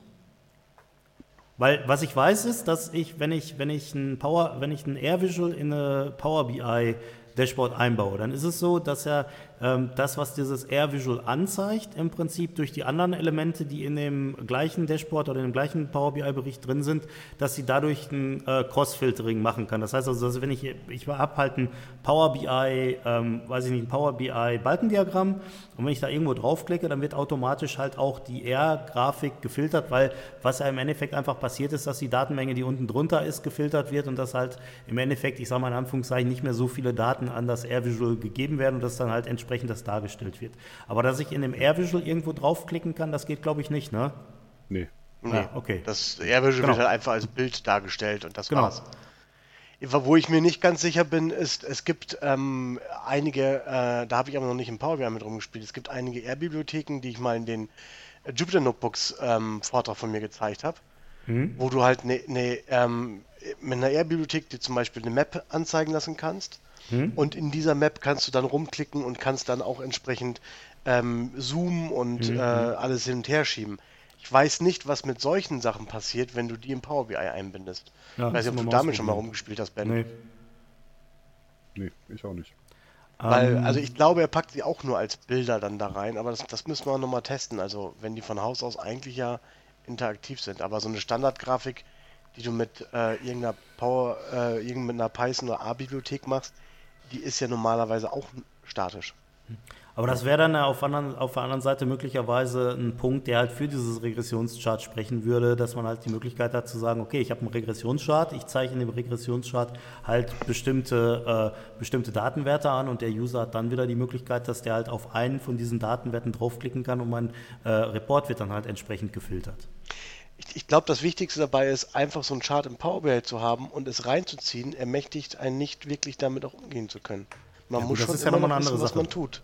Das ist aber grundsätzlich bei Power Okay, dann bin ich jetzt raus. Das war klar. Naja, aber ich meine, das ist ja grundsätzlich bei Power BI so. Es ist ja auch jetzt nicht so, dass du dich einfach am Power BI dran setzt und dann da irgendwie super Auswertungen machst, wenn du nicht ein, zumindest ein grundsätzliches Verständnis hast äh, davon im Endeffekt, wie halt Daten innerhalb äh, von Datenmodellen zusammenhängen oder so. Ich dachte, genau dafür wäre Power BI da. Naja, das ist eine interessante Diskussion, die wir eigentlich auf die nächste Folge verschieben wollten.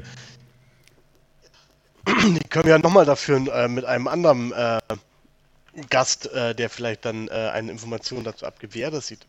Ja. Ich wollte die Diskussion auch nicht Aber- abwürgen, sonst diskutiert gerne. Aber ich, ich, ich, denke, ich denke auch an der Stelle, ähm, dass das schon vielleicht auch so ein bisschen ähm, eine Gefahr von Power BI ist. Ja.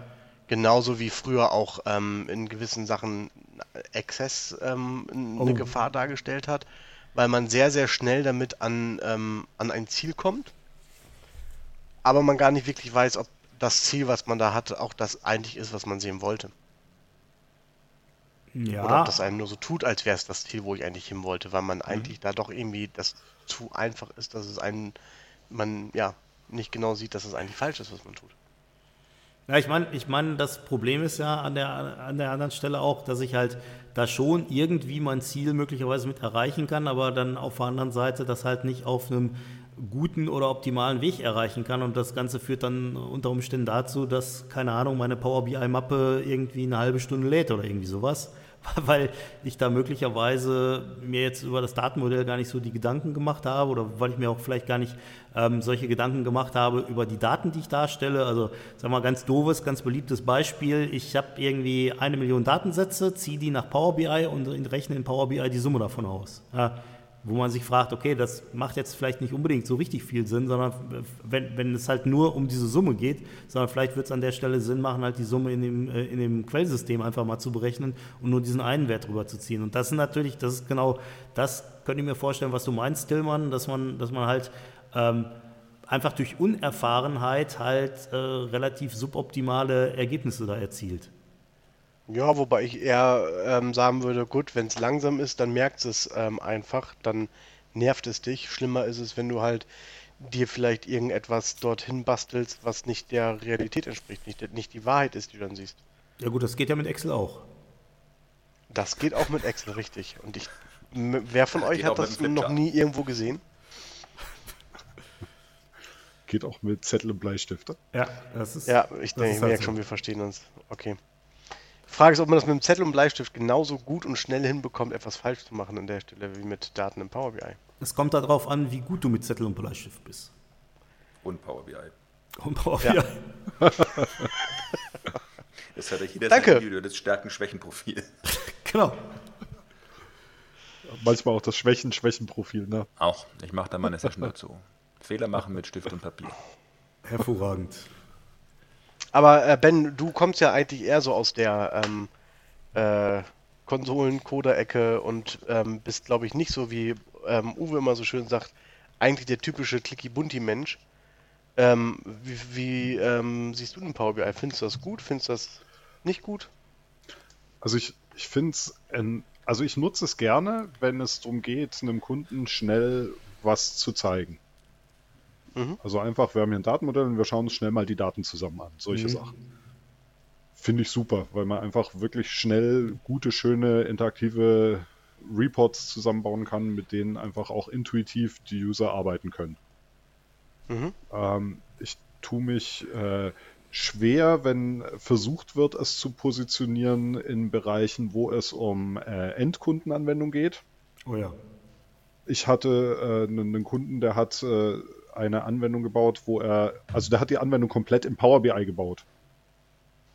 Und weil er nicht Tabellen mit den Visuals gefunden hat, die er in so eine Tabelle reinpacken wollte, hat er dann einfach lauter Reports zusammengestellt in so eine Tabelle.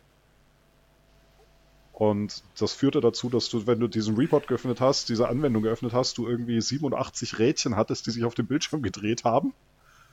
Und dann zehn Minuten später bauten sich so einzeln die Zellen aus dieser Tabelle auf. Das finde ich jetzt für eine Endkundenanwendung schwierig von der Usability. Ja, Wobei auch das ja wieder in die Kategorie fällt, ähm, war denn Power BI das richtige Tool für diese Natürlich nicht. Natürlich Korrekt. nicht. War eine rhetorische Frage. Wir können uns wahrscheinlich alle auch an irgendwelche Access-Anwendungen erinnern, die genauso aussehen, wie das, was du jetzt da gerade beschrieben hast. Klar. Ja, aber die Leute verstehen einfach nicht, manche haben ja Access als Datenbank missverstanden, dabei war das ein ERP-System. Was war das? Ein ERP-System. Ach so, hervorragend. Du meinst, weil das Datenmodell sich ständig geändert hat. Auch. Die Lieblingsbeschäftigung von ERP-Entwicklern, wir ändern mal ein paar Felder. Also, hätte mir jemand gesagt, dass Access ursprünglich von Damgard war, ich hätte es geglaubt.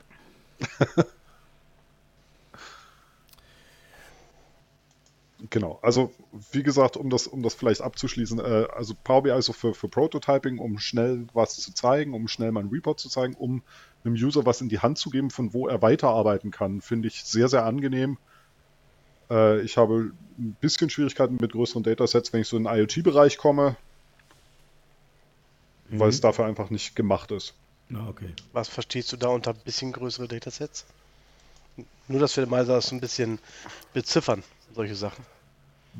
Naja, also es gibt ja, ich, ich weiß gar nicht mehr, bei wie viel das Limit jetzt gerade ist, wo dir Power BI sagt, du hast zu viele Punkte in deiner Darstellung, ich kann das nicht mehr rendern. Äh, aber das ist gar nicht so viel. Das sind ein paar tausend Datenpunkte, die du da irgendwie darstellen kannst in einem Chart. Das hängt auch mal ein bisschen von dem Chart ab. Ne? Also ich äh, sehe gerade Ja, hier also bei dem, Line-Chart, okay, bei dem, klassischerweise. äh, bei diesem Regressionschart kannst du ähm, 30.000 Datenpunkte reinpacken, was jetzt auch nicht so extrem viel ist. Aber macht das Sinn, äh, in einem Chart, was du dir in so einem Power BI-Tool angucken willst, mehr als 30.000 Punkte darzustellen? Natürlich nicht. Und da kommt jetzt wieder Ben, dafür ist das einfach das falsche Tool. Ja, Gut. es ist, Okay. Gut, Also die du nichtsdestotrotz normalerweise wird so verwendet. aggregieren.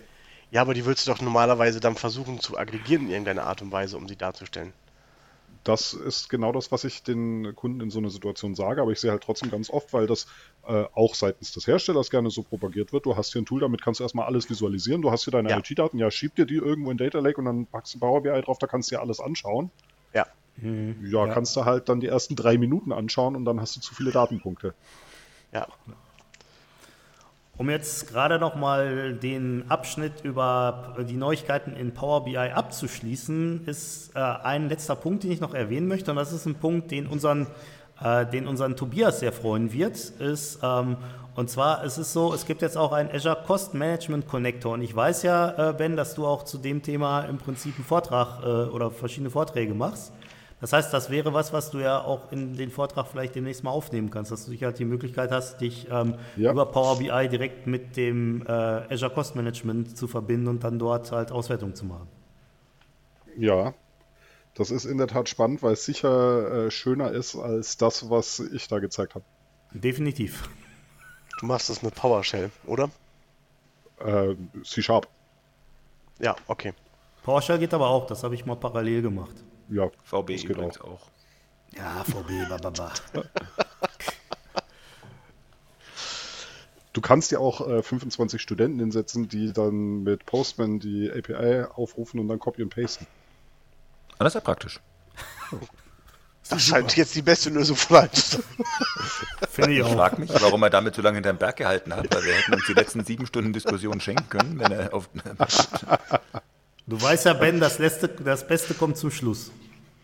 Verstehe. Über genügend studentische Hilfskräfte skaliert jedes Projekt. Jede Schnittstelle. Finde ich gut. Gut, ja, damit habe ich im Prinzip jetzt mal so den Ausblick auf das, was im März neu in Power BI reingekommen ist, ähm, abgeschlossen. Also im Endeffekt, das sind sicherlich noch ein paar weitere Punkte, ähm, die halt äh, eingebaut worden sind. Aber das waren jetzt so die Punkte, die ich halt am markantesten fand oder ähm, die ich halt jetzt äh, am interessantesten fand. Ein Thema fand ich noch ganz spannend, was aber leider äh, ein Premium-Feature ist. Was Äh, ist und das zwar nicht? die XMLR-Endpoints, Sind die jetzt die drin? jetzt Public Preview sind. Okay, also Seit März Public- sind die Public Preview. Ich glaube, Okay. 19. März kam, glaube ich, der, der Blogpost, wo es drin stand. Ah, okay. Ja, erzähl mal, was das ist. Naja, du hast halt im Prinzip dann äh, ein, ein, ein, äh, ein XMLR-Endpoint, mit dem du auch über andere Tools auf die äh, Datenmodelle zugreifen kannst. Richtig. Und das finde ich schon eine interessante Entwicklung. Definitiv. Dass du sagst, dann wird ja aus, auf einmal aus diesem Visualisierungstool ein, immer mehr ein Modellierungstool. Was es ja zugegebenermaßen unter der Haube schon hatte immer, aber was es jetzt, wo es jetzt stärker positioniert wird. Was da auch genau in diese Entwicklung mit reinspielt, sind halt die Data Flows. Ne?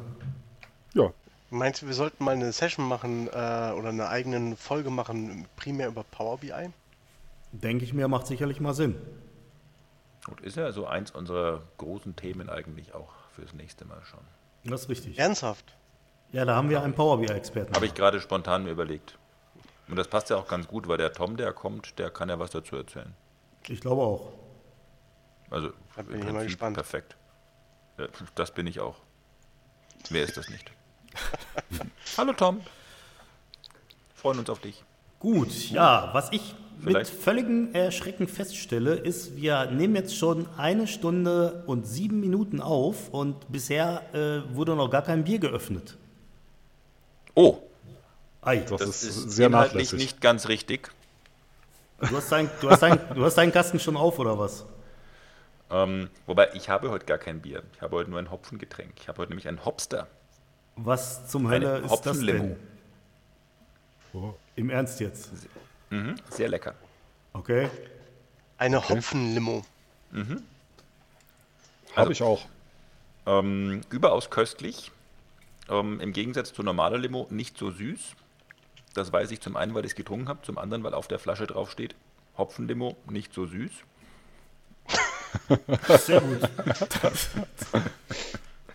Und ähm, ja, es hat so diesen sehr angenehmen, ähm, ganz leicht hopfigen Geschmack. Also ich mag das sehr Okay. gerne. Ich habe hier einen Radler Naturtrüb äh, aus dem Aldi am Start. Ich weiß nicht, ob das auch als Hopfenlimo durchgeht. Aber Auf ich jeden Fall Hopfen mit Limo. Hopfen mit Limo, ja. Ich würde das jetzt vielleicht auch mal aufmachen. Sehr gerne. Oh, Also ich habe meins schon äh, geöffnet und ich habe mich heute für eins, ein Bier entschieden aus dieser ähm, sehr schönen Bierbox, die ich äh, ähm, von einem größeren Pass-Team zum ähm, Geburtstag bekommen habe auf der Sequel-Konferenz. Äh, Nochmal vielen Dank an der Stelle. Und äh, heute habe ich mir eins ausgesucht, was ähm, ich dachte, das gut zu äh, Tobias passt. Ähm, ich habe nämlich heute das äh, Motorhead Road Crew American Pale Ale mir genommen.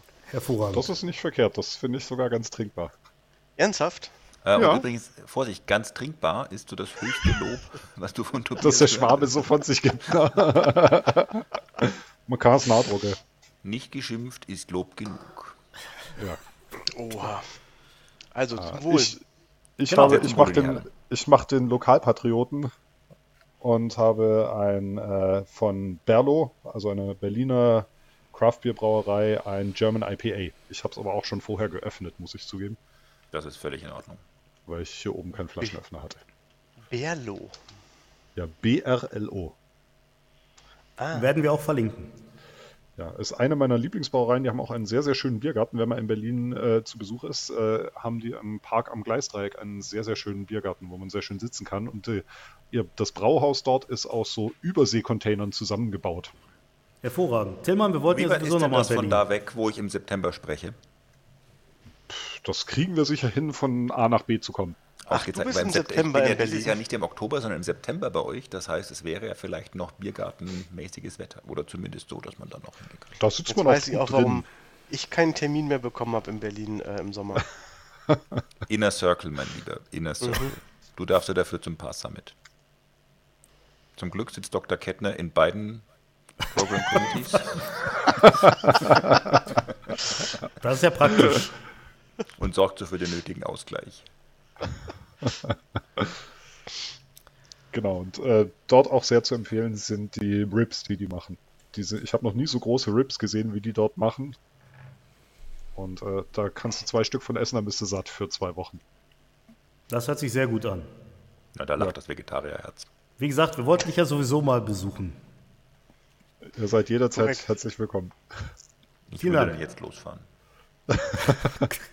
Das schaffen wir heute dann wahrscheinlich nicht mehr zu Berlo, aber morgen dann. Ja. Außerdem würde man ja mich vor dann ja allem, nicht wenn- Würde hören. ich jetzt losfahren und per Freisprecheinrichtung quasi weiter ähm, mit podcasten, wäre meine Akustik immer noch nicht die schlechteste. So, so. Gut, ja, dann würde ich erstmal sagen Prost. Sehr zum Wohl. Zum Wohl. Und ähm, auf Prost reimt sich ja Power Query. Oh ja. Echt? Total. Wieso denn Power Query auf Brust? Ich dachte, wir. Naja, äh, Power BI, machen- Power Query, Power Prost. Okay, jetzt ja, so langsam verstehe ich es jetzt. Außerdem haben wir eine ein Alliteration über verklausuliert. das P vorne. Ähm, Mit zu intellektuell fragen. Hol nicht mit. da bin ich jetzt auch raus. Ja, dann vielleicht doch mal zurück zu Power Query. Okay, dann doch mal zurück zu Power Query. Wir hatten ja schon mal drüber gesprochen, ich glaube, ähm, zum ersten Mal auf dem Secrets hatte der in München. Da hatten wir den ähm, Sandy Vinaco da. Richtig? ähm, seines Zeichen äh, Product Manager ähm, für die SSI SEA. Auch noch ein bisschen mehr mittlerweile. Ähm, der ist irgendwie äh, in der Truppe da in ähm, Shanghai ähm, jetzt im ganzen Enterprise Information Management Umfeld, wie es da so schön nennt, ähm, für verantwortlich. Und wir hatten damals erwähnt, dass es halt die Power Query Source end endlich geben sollen würde, ähm, dass die in Arbeit ist.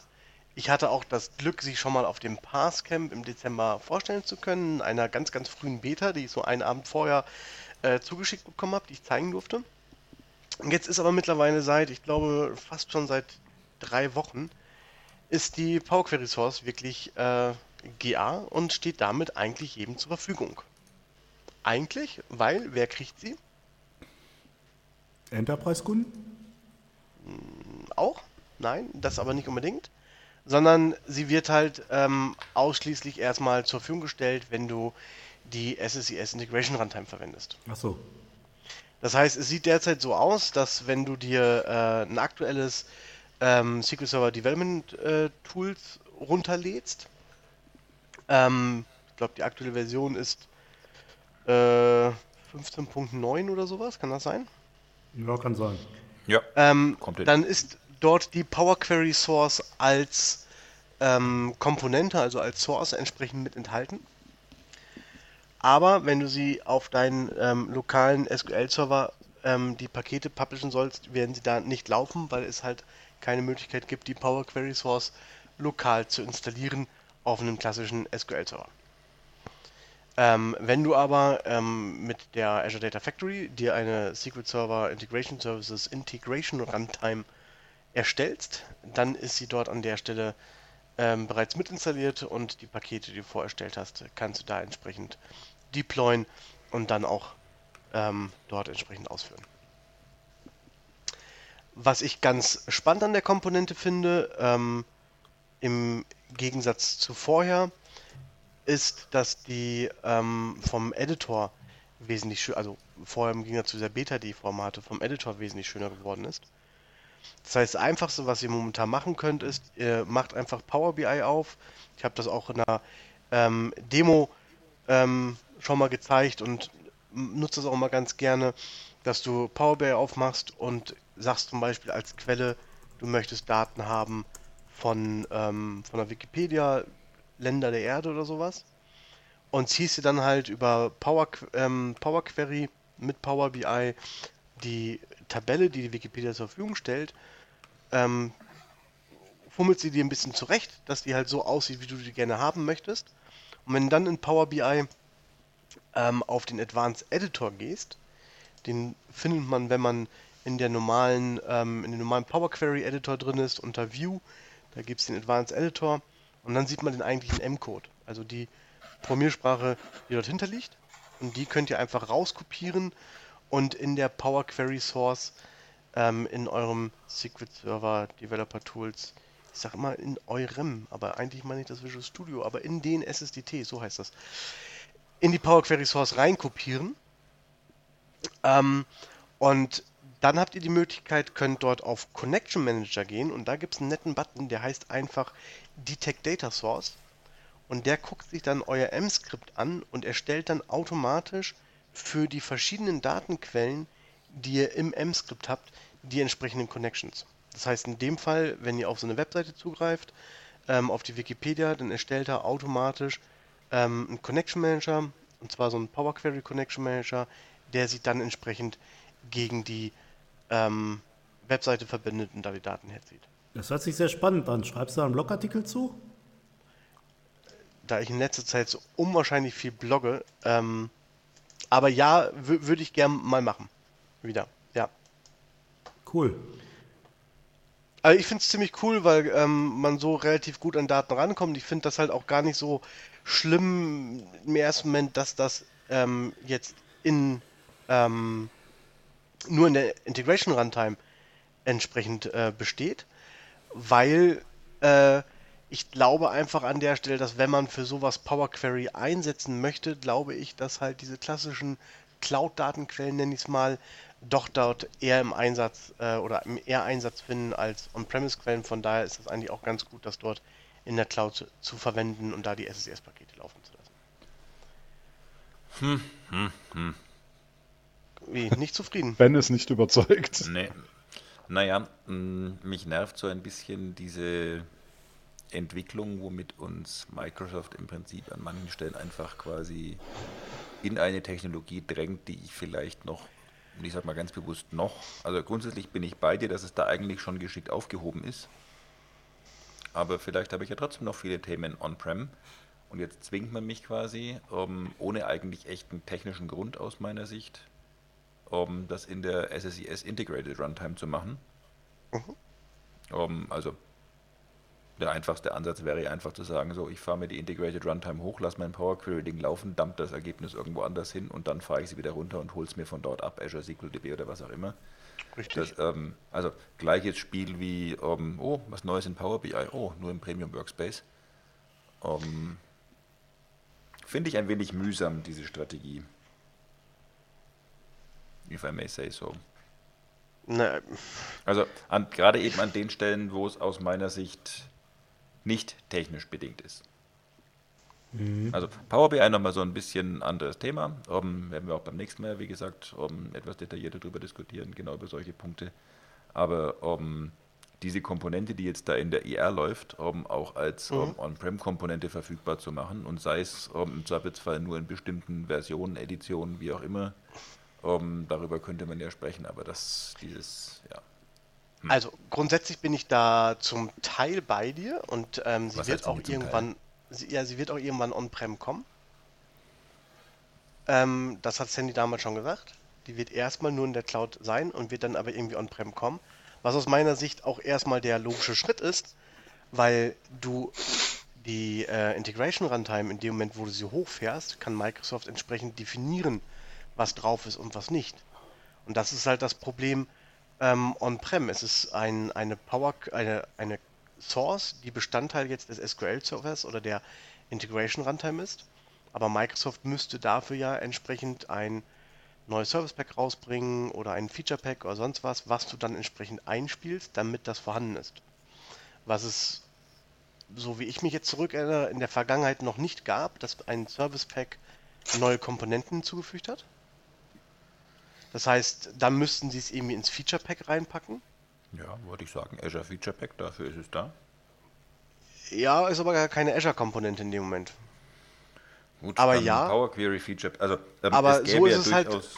Ich habe da erst ich neulich so, halt so einen Miniguide dazu gelesen, wie einfach man eigentlich so eine Komponente ähm, erstellen und veröffentlichen kann. Kannst du dafür nochmal kurz die ISBN-Nummer runterrasten? 9 Bindestrich. also, äh, Frank verlinkt das mit Sicherheit nochmal. Ja, natürlich. Aber ähm, du kannst ja, du hast halt so die Möglichkeit als Hersteller dein Produkt relativ einfach, ähm, also damit die Integration Runtime auf den neuesten Stand zu bringen, dass da erstmal alles da ist, weil es in deiner Kontrolle liegt. Also das finde ich jetzt nicht so so verkehrt an der Stelle. Ähm, also die Argumentation leuchtet mir durchaus ein. Komma aber, um, ich bleibe dabei, also wenn man sieht, man kriegt monatliche Releases von Power BI hin, man kriegt ja. monatliche Releases von Azure Data Studio und so weiter hin. Um, Was aber alles Client-Tools sind, ne? Geh mal zu dem klassischen SQL-Admin einmal im Monat und sag ihm, hier ist übrigens die neue Version vom, äh, äh, vom Power Query ähm, oder von Power BI, ähm, die musst du jetzt auf dem SQL-Server installieren. Ich meine, das ist der, der gleiche Grund, warum es Genau, das ist der Grund, warum es auch die Power BI Re ähm, Reporting Services ähm, losgelöst gibt von der eigentlichen Power BI Desktop Version. Weil sie halt auch nicht wollen, dass du die regelmäßige Power BI Desktop Version, die Monat für Monat rauskommt, gleichziehen wollen vom Funktionsumfang her mit den Power BI Reporting Services. Hm, ja. Aber ich müsste ja auch nicht, also gerade wenn man das als ein Feature-Pack macht oder als ein separates Feature. Also ich bleibe mal Da dabei. bin ich bei dir. Es gäbe da Mittel und Wege und ich glaube, es steht ja. schon so ein bisschen um diese Strategie eben dahinter, um, weil es ist lange, lange her, als Microsoft uns prophezeite, um, in fünf Jahren sind wir alle in der Cloud und irgendwie sind wir es nicht alle. Um, und das kleine gallische Dorf nicht. Ja, genau. Das kleine gallische Dorf Deutschland. ja, mit G5 ähm, wird alles besser. Noch so ein paar andere. Oh, ja, ja, von daher, aber gut. Gleichzeitig kommt natürlich auch dazu, auch wenn es mir nicht gefällt, so wirklich ändern kann ich es wohl auch nicht. Ja. Ja. Aber um nochmal kurz zurückzukommen auf die ähm, Power Query Source. Ähm, es gibt derzeit in der ähm, Power Query Source 22 Connections. Mhm wenn man mal aktuell Power BI aufmacht, wird man feststellen, dass da halt wesentlich mehr drin sind. Ähm, sind äh, aus meiner Sicht, ähm, was schade ist, was fehlt, ist sowas wie JSON. Ist in der Power Query Source nicht mehr drin. Ähm, natürlich sind äh, solche Sachen wie äh, Facebook und der ganze Krams nicht mehr drin also Facebook, Google Analytics, diese ganzen mhm. Sachen, alles was so Services anspricht, sind nicht mehr drin. Man hat sich halt mehr darauf konzentriert, auf Azure Blobs, Data Lake Store, Azure Tables zu gehen, sind aber auch Sachen wie Exchange, Active Directory, ähm, HDFS und sowas mit drin. Aber da sollte man vorher mal gucken, also man wird nicht eins zu eins seinen entsprechenden Power Query Code rüber kopieren können. Es geht dort eher an die, sag ich mal, ähm, Systeme mit potenziell größeren Datenmengen. Wo wir gerade schon so schön von Azure Data Studio gesprochen haben, als ein Tool, das monatlich rauskommt. Um, Im letzten Release, also dem März-Release von Azure Data Studio, um, sehr cooles neues Feature, Notebooks. Aber nicht irgendwelche Notebooks, sondern SQL-Notebooks. Über Notebooks haben wir uns da schon so ein paar Mal unterhalten, um, in verschiedensten Kontexten. Ich glaube auch schon zum, im Zusammenhang mit dem Data Studio, ne? Ja. Auch im Zusammenhang mit dem Data Studio, genau. Um, und das eins der Themen mit den, Notebook, äh, mit den Notebooks, was ich auch immer wieder so ein bisschen rausgehört habe, um, so in Sessions oder wenn man sich auf Konferenzen mit Leuten unterhält, ja, ist schon ganz cool, aber da muss ich jetzt ja noch A oder Python oder was auch immer lernen. Und jetzt gibt es eben einen SQL-Kernel, das heißt, ich kann im Prinzip so diesen ganzen Kram wie Markups, Dokumentation quasi inline und das Ganze auch noch in hübsch zusammen mit mhm. einem ganz klassischen T-SQL-Code ähm, der nicht alles komplett unterstützt, ehrlicherweise im Moment. Also ich kann zum Beispiel nicht den Datenbankkontext innerhalb um, eines Notebooks im Moment ändern und so weiter. Aber ähm, schon ziemlich cool trotz allem. Also gerade wenn man auch sagt, man hat da irgendwie ähm, ein Skript und das läuft irgendwie einmal im Jahr, da kann ich jetzt anfangen, irgendwie lustige Inline-Dokumentation reinzumachen oder ich mache das ähm, als Notebook und habe damit im Prinzip ähm, ja, mein Executable und mein, meine Dokumentation in einem. Ist auch eine super Sache für Vorträge, wenn man halt irgendwie, sag ich mal, irgendwelche Vorträge zur SQL Server Engine macht, dass man dann halt im Endeffekt die Skripte so vorbereitet, dass man so ein SQL Notebook hat dass man dann, äh, dass dann halt äh, die Teilnehmer oder die, äh, ja, die Teilnehmer des, des Vortrages dann hinterher nochmal die Möglichkeit haben, sich das halt genau anzugucken, eine vernünftige, saubere Dokumentation haben, die sich auch ein bisschen, sag ich mal, ja, geschmeidiger liest, als wenn du da irgendwelche, irgendwelche Kommentare innerhalb deines, äh, deines SQL-Codes hast und auf der anderen Seite dann aber immer noch die Möglichkeit haben, halt den SQL-Code, der in diesem Notebook drin ist, auszuführen. Mhm. Die Datenbank, die dahinter ist, die man dann halt fürs Demo braucht, könnte man zum Beispiel auch dann als Docker-Container zur Verfügung stellen. Nur so eine Idee. Es wurde, es wurde, ohnehin relativ wenig Docker, um nicht zu sagen, noch gar nicht Docker gesagt heute. Doch, es wurde schon gesagt. Außerdem hatten wir das mhm. Thema Wale. Ja. Genau, Aber das äh, haben wir auch schon gesprochen. Und über die Session auf, äh, in Victoria. Da wurde auch, genau. wurde auch schon Docker erwähnt. Ähm, wie konnte ich es vergessen? Ben, was meinst du denn gerade mit äh, Datenbank-Kontext? Kannst du nicht ändern? Ähm, also du, du, legst quasi den Kontext für dein Notebook entsprechend fest, aber du kannst nicht zum Beispiel sagen, use Datenbank A, go, mach was anderes. Doch, geht mittlerweile. Seit wann das denn? Seit jetzt. Keine Ahnung. Also in meiner Version geht's. Ja, wahrscheinlich hast du den Insider-Bild, den ich vorne Frank muss das hier rauslöschen. Ähm, nee, äh, kann, kann, also bei, ich, bei mir funktioniert das. Okay. dann hast du wahrscheinlich wirklich ein Insider-Bild, den ich vorher nicht gefunden habe. Ähm, aber keine Angst, Tillmann. Das ist okay. Weil du den hast, fliegst auch nur du aus dem Programm raus. Also, ähm, ich, äh, ich, ich weiß von nichts. Das ist gut. Ähm, ich finde es ziemlich cool, muss ich sagen, wie es umgesetzt ist. Ich finde es auch schön, dass, ähm, aber das, also dass du halt mit F5 entsprechend den Code ausführen kannst. Mhm. Wenn du halt da im SQL bist, wie bei den anderen, normalerweise im Notebook ist es ja, ähm, ich glaube, Shift Enter oder sowas, um halt den Code auszuführen. Steuerung Oder Steuerung Enter, ja. Wobei du das theoretisch in jedem Notebook, also respektive für jede Sprache auch selbst definieren kannst, wenn du sagst, du möchtest ja. auch in den anderen F5 haben. Ja. Also der Default leitet sich halt von was anderem ab, einfach normalerweise. Finde ich aber trotzdem erstmal schön gemacht, wenn du als ähm, SQL-Entwickler da reingehst und schreibst halt mhm. den SQL-Code, dass du mit F5 einfach die Zelle ausführst. Ähm, was ich mich gefragt habe, weil ich kenne das von, ich muss überlegen, ich glaube bei Databricks ist das so in den Notebooks, da kannst du halt die äh, Ausgabe auch umformatieren. Das kann man hier leider nicht, ne? Also du kannst da halt hingehen und relativ einfach über ein Menü sagen, hier machen wir aus der Tabelle jetzt bitte einen Pie-Chart oder sowas. Oder einen Bar-Chart. Mm. Sowas kann man aber noch nicht machen, der kann nur Tabellen ausgeben, ne? Du kannst auch Charts machen. Mit dem Sequel? Mit dem, ja, das ist jetzt so ein bisschen. Also ich habe vorhin aus einem, aber das war nicht aus einem Notebook raus. Eben. Also von daher ähm, spannende mhm. Frage, aber ähm, also ich habe vorhin aus einem ganz normalen SQL im Azure Data Studio halt einen Chart gemacht, was ja geht. Ja. Damit habe ich jetzt einfach mal kurz ah. impliziert, aus dem Notebook raus geht es bestimmt auch. Ah, du ohne meinst, es wirklich halt geprüft zu haben nicht sagst New Notebook, sondern du sagst New Query. Mhm. Und äh, machst das dann. Okay. Genau, hast damit kann das auf jeden Button Fall. für die Charts, ne? Ja. Um. Ähm. Ah, ja. Aber da habe ich ja schon ein super Thema fürs nächste Mal. Charts in Azure Data Studio mit Notebooks.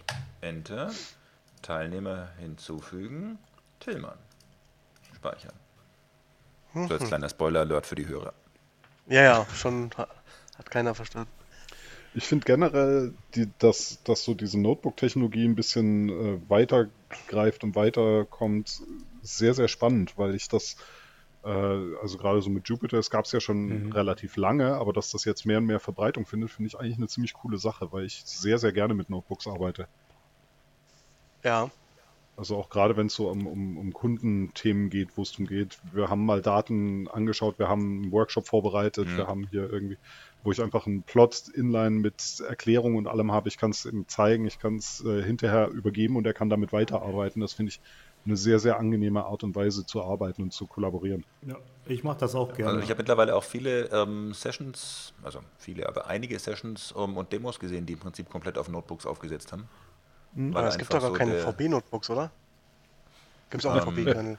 Das ist im Prinzip das wirklich Traurige an der Geschichte. wirklich traurig. Okay, also wir müssen einen programmieren für dich. Also für Yes, C-Sharp please. gibt es einen eigenen Kernel. Okay, wenn es einen für C-Sharp gibt, kann man den garantiert total einfach adaptieren. Von daher, Ja. ähm, ja Tobias, vielen Dank fürs Angebot, nehme ich sehr gerne. Jetzt habe ich was gesagt. Ähm, aber es, es hat keiner gehört, außer zwei Millionen Hörern.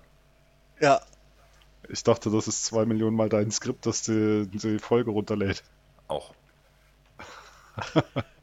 Was ich aber cool finde, was ich jetzt vorher auch noch nicht wusste, ist, dass du ja, also mal abgesehen davon, dass in dem Notebook, in dem Azure Data Studio ich die IntelliSense mal richtig cool finde. Also Ja. wesentlich besser als im Management Studio. Voll. Dass du aber auch mit, ähm, was war's, Alt Shift F auch äh, im Prinzip ähm, deinen ganzen Code direkt sauber formatieren kannst. Ja. Das wusste ich auch noch nicht. Das finde ich ja auch mal ziemlich cool.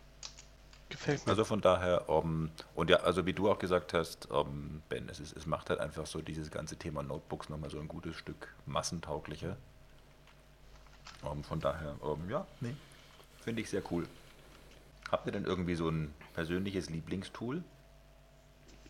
Wo wir schon Wofür? so von kleinen Tools sprechen, also generell irgendwie so the one data tool you never would want to miss. Ich finde das sehr schwer, das auf eins zu beschränken. Dann sag mehrere. Genau. Also, also für mich gehören, gehören Notebooks definitiv dazu, Jupyter, Mhm. weil einfach die Arbeitsweise und, und die Umgebung mir gut passt. Für mich gehört aber, und das ist jetzt so ein bisschen weiter gefasst, aber äh, tut mir leid, Frank, für mich gehört auch Docker dazu. Ja, für mich auch übrigens. Ich weiß, ist jetzt äh, total, ist jetzt total überraschend, Spoiler. aber Mann. Genau, das sind so von, von in der neueren Entwicklung die zwei, die ich, ohne die ich nicht mehr möchte. Wenn ich jetzt die, so die historischen Sachen, die man einfach immer verwendet, weil sie einfach auch gut sind und gewachsen sind, mal so ein bisschen ausklammere.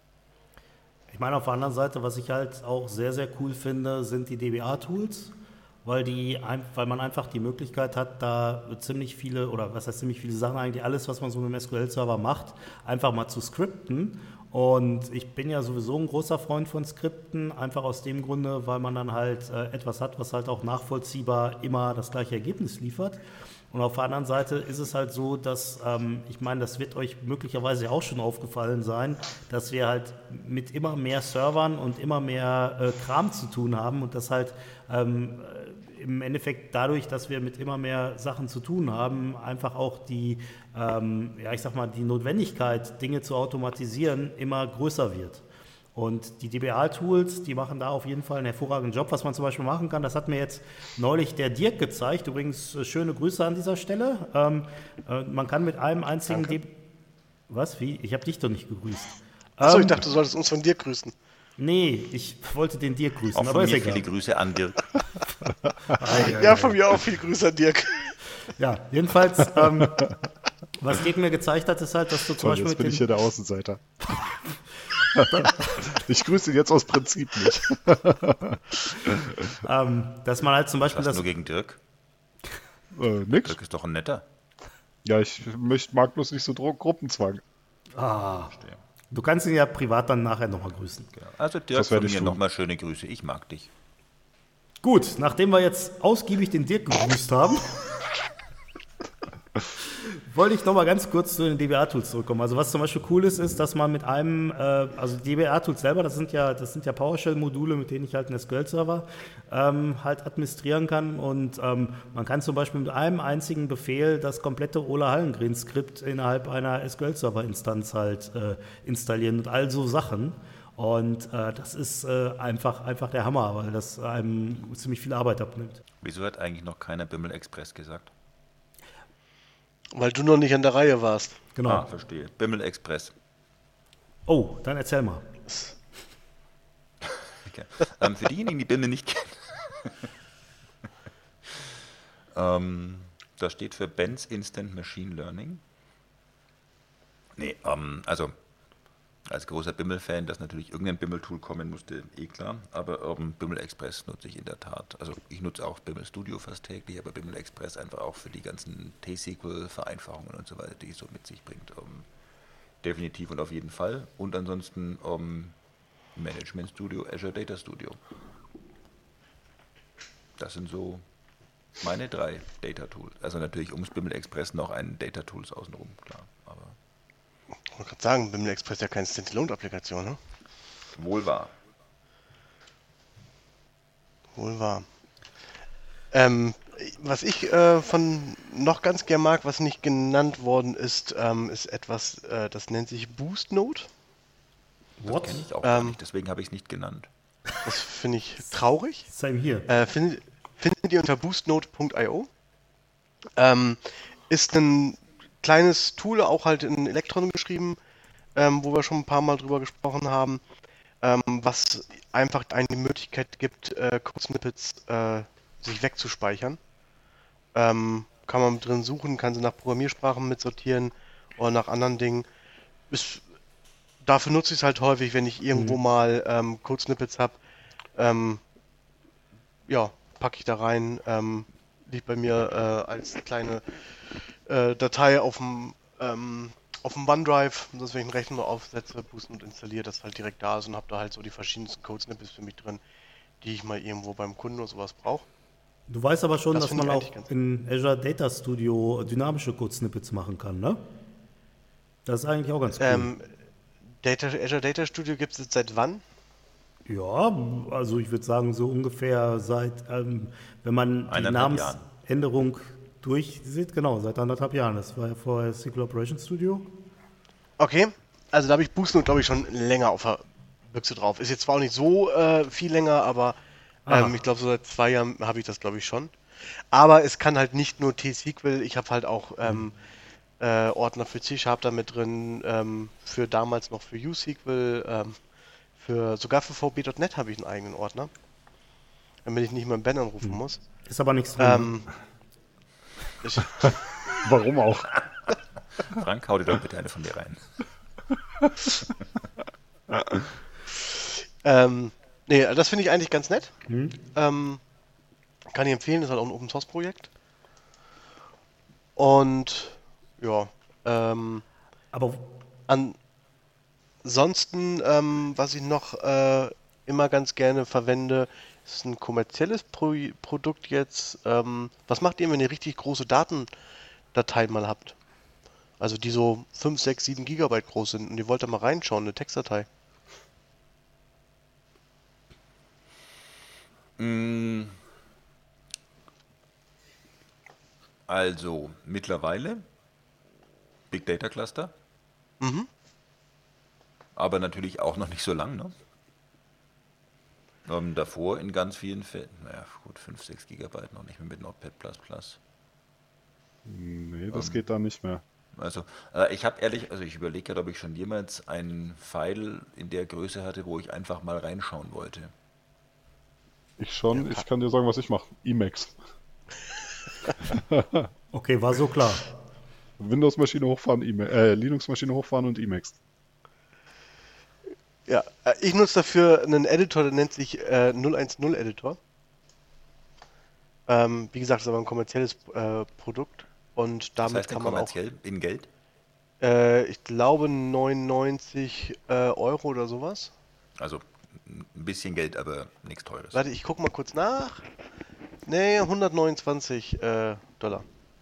Na gut, das ist ja ungefähr 99 Euro. Und 50 äh, Dollar für Home und Academic Use. Ich bin ja Student. Ja, Fällt mir da gerade wieder ein. also das University of Life. Äh, kann relativ viel das Ding. Ich nutze aber wirklich ehrlich gesagt nur, um halt so große Dateien mal ähm, entsprechend aufzumachen, zu öffnen. Ähm, Big Data Klasse wäre mit Sicherheit jetzt eine Möglichkeit, aber finde ich ehrlich gesagt ein bisschen überzogen vielleicht.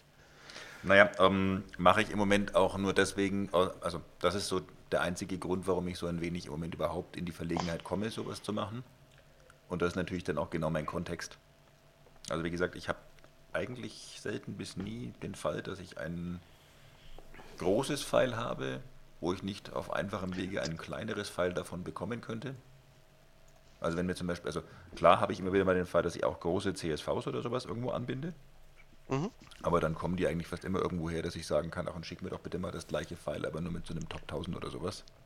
Mhm. Dann werden, werden aus 6 Gigabyte irgendwie so 6 Megabyte oder deutlich weniger und dann ist natürlich nicht so dramatisch. Ja, ist zugegebenermaßen auch nicht bei mir täglich, dass ich da irgendwie so große Dateien bekomme, aber doch schon so, dass das Bedürfnis da war, mal mit einem vernünftigen Editor sie öffnen zu können. Ohne jetzt unbedingt Linux-Büchse hochzufahren. Apropos vernünftiger Editor, was ich an der Stelle natürlich auch sehr gerne nutze, ist Visual Studio Code, weil Visual Studio Code ein ziemlich netter und ziemlich ähm, ja auch schlanker Editor ist, je nachdem, wie viele Plugins man da natürlich installiert hat. Ähm, aber was mir da auch sehr gut gefällt, ist im Endeffekt diese Sache, die du schon angesprochen hast, äh, Tillmann, mit den äh, Snippets. Ich habe halt die Möglichkeit, dass ich im Visual Studio Code Snippets definieren kann, auch für unterschiedlichste Sprachen, also im Endeffekt für alles, was der so unterstützt. Und was ich da ganz ähm, nett finde, ist, dass diese Snippets halt auch dynamisch sein können. Das heißt also im Endeffekt, du kannst in die Snippets ähm, ähm, Parameter einfügen oder Variablen und wenn du das Snippet dann aufrufst, um das in Visual Studio Code einzufügen, dann ist es halt so, dass du wie in so einem Lückentext diese Variablen ausfüllst und wenn du, sagen wir mal, irgendein, du hast irgendein äh, T-SQL-Code zum Beispiel und in diesem T-SQL-Code kommt 25 Mal ein Tabellenname vor, dann tippst du den einmal ein und überall, wo diese Variable halt verwendet wird, wird automatisch das dann eingefügt. Und damit kann man halt, wenn man sich so einen Satz an ähm, Templates zusammenbaut, kann man da halt sehr, sehr schnell ähm, Code mitschreiben. Und ansonsten mag ich den Editor halt äh, aufgrund seiner Flexibilität und darauf, dass man den halt auch an Git anbinden kann und so weiter. Aber gehört eigentlich auch wahrscheinlich bei jedem anderen äh, mittlerweile zum Standard-Repertoire äh, an Tools, genauso wie irgendwie Azure Storage ja. Explorer und solche Geschichten, ja. oder? Ja, ja, würde ich so sehen. Und da gibt es dann noch ein Tool, mit dem mich eine Hassliebe verbindet. Oh Gott. ja, und zwar die SQL Server Data Tools. Das ist halt das Bevor Tool. wir vielleicht zu den Data Tools kommen, okay. wenn ich nochmal ganz kurz äh, dazwischen gerätschen darf. Nein, aber du machst es ja eh. Äh, korrekt. Gut, wer viel fragt, kriegt viel verboten. Ähm, wäre nicht auch ähm, der Azure Data Explorer oder Custo da total prädestiniert? Für was? Wenn ich in ein großes File reingucken möchte. Nicht ganz so überladen wie ein Big Data Cluster. Ähm, brauchst du für Custo nicht hinten auch Custo? Also für den Custo Explorer musst du da nicht hinten auch so ein Custo Cluster haben? Hm. Ist es nicht etwas unhöflich, auf eine Frage mit einer Gegenfrage zu antworten? Nö, alles gut.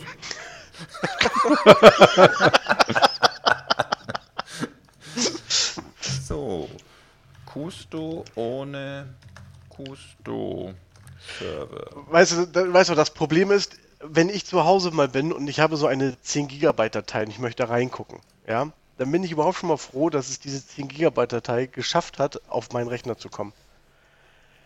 Und wenn ich dann auch noch diese jetzt wieder zurück in die Cloud spielen äh, müsste, dann kann ich auch genauso gut zu dir fahren und mir das vom Big Data Cluster einspielen lassen. Geht schneller. Und das wäre schön, weil dann können wir hier ein Bierchen zusammen trinken, während das hochlädt. Jetzt, wo du Zugegebenermaßen Zugegebenermaßen, was ich wahrscheinlich machen würde, ich würde einfach in Python die ersten paar Zeilen einlesen und da reinschauen. Das Auch das ist eine Alternative.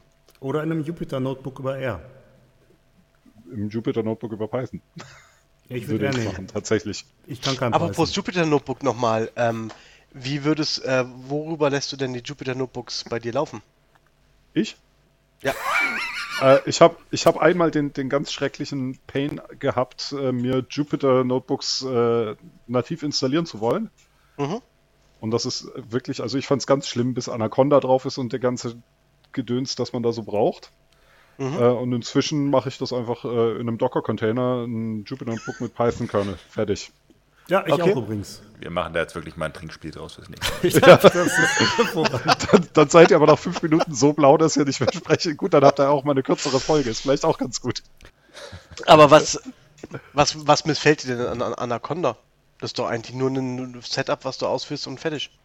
Also ich habe das auf meinem Mac nicht zum Laufen gekriegt und irgendwann hatte ich dann keinen Bock mehr und dann habe ich auch nicht für dich. Schoko minus install, Anaconda minus yes.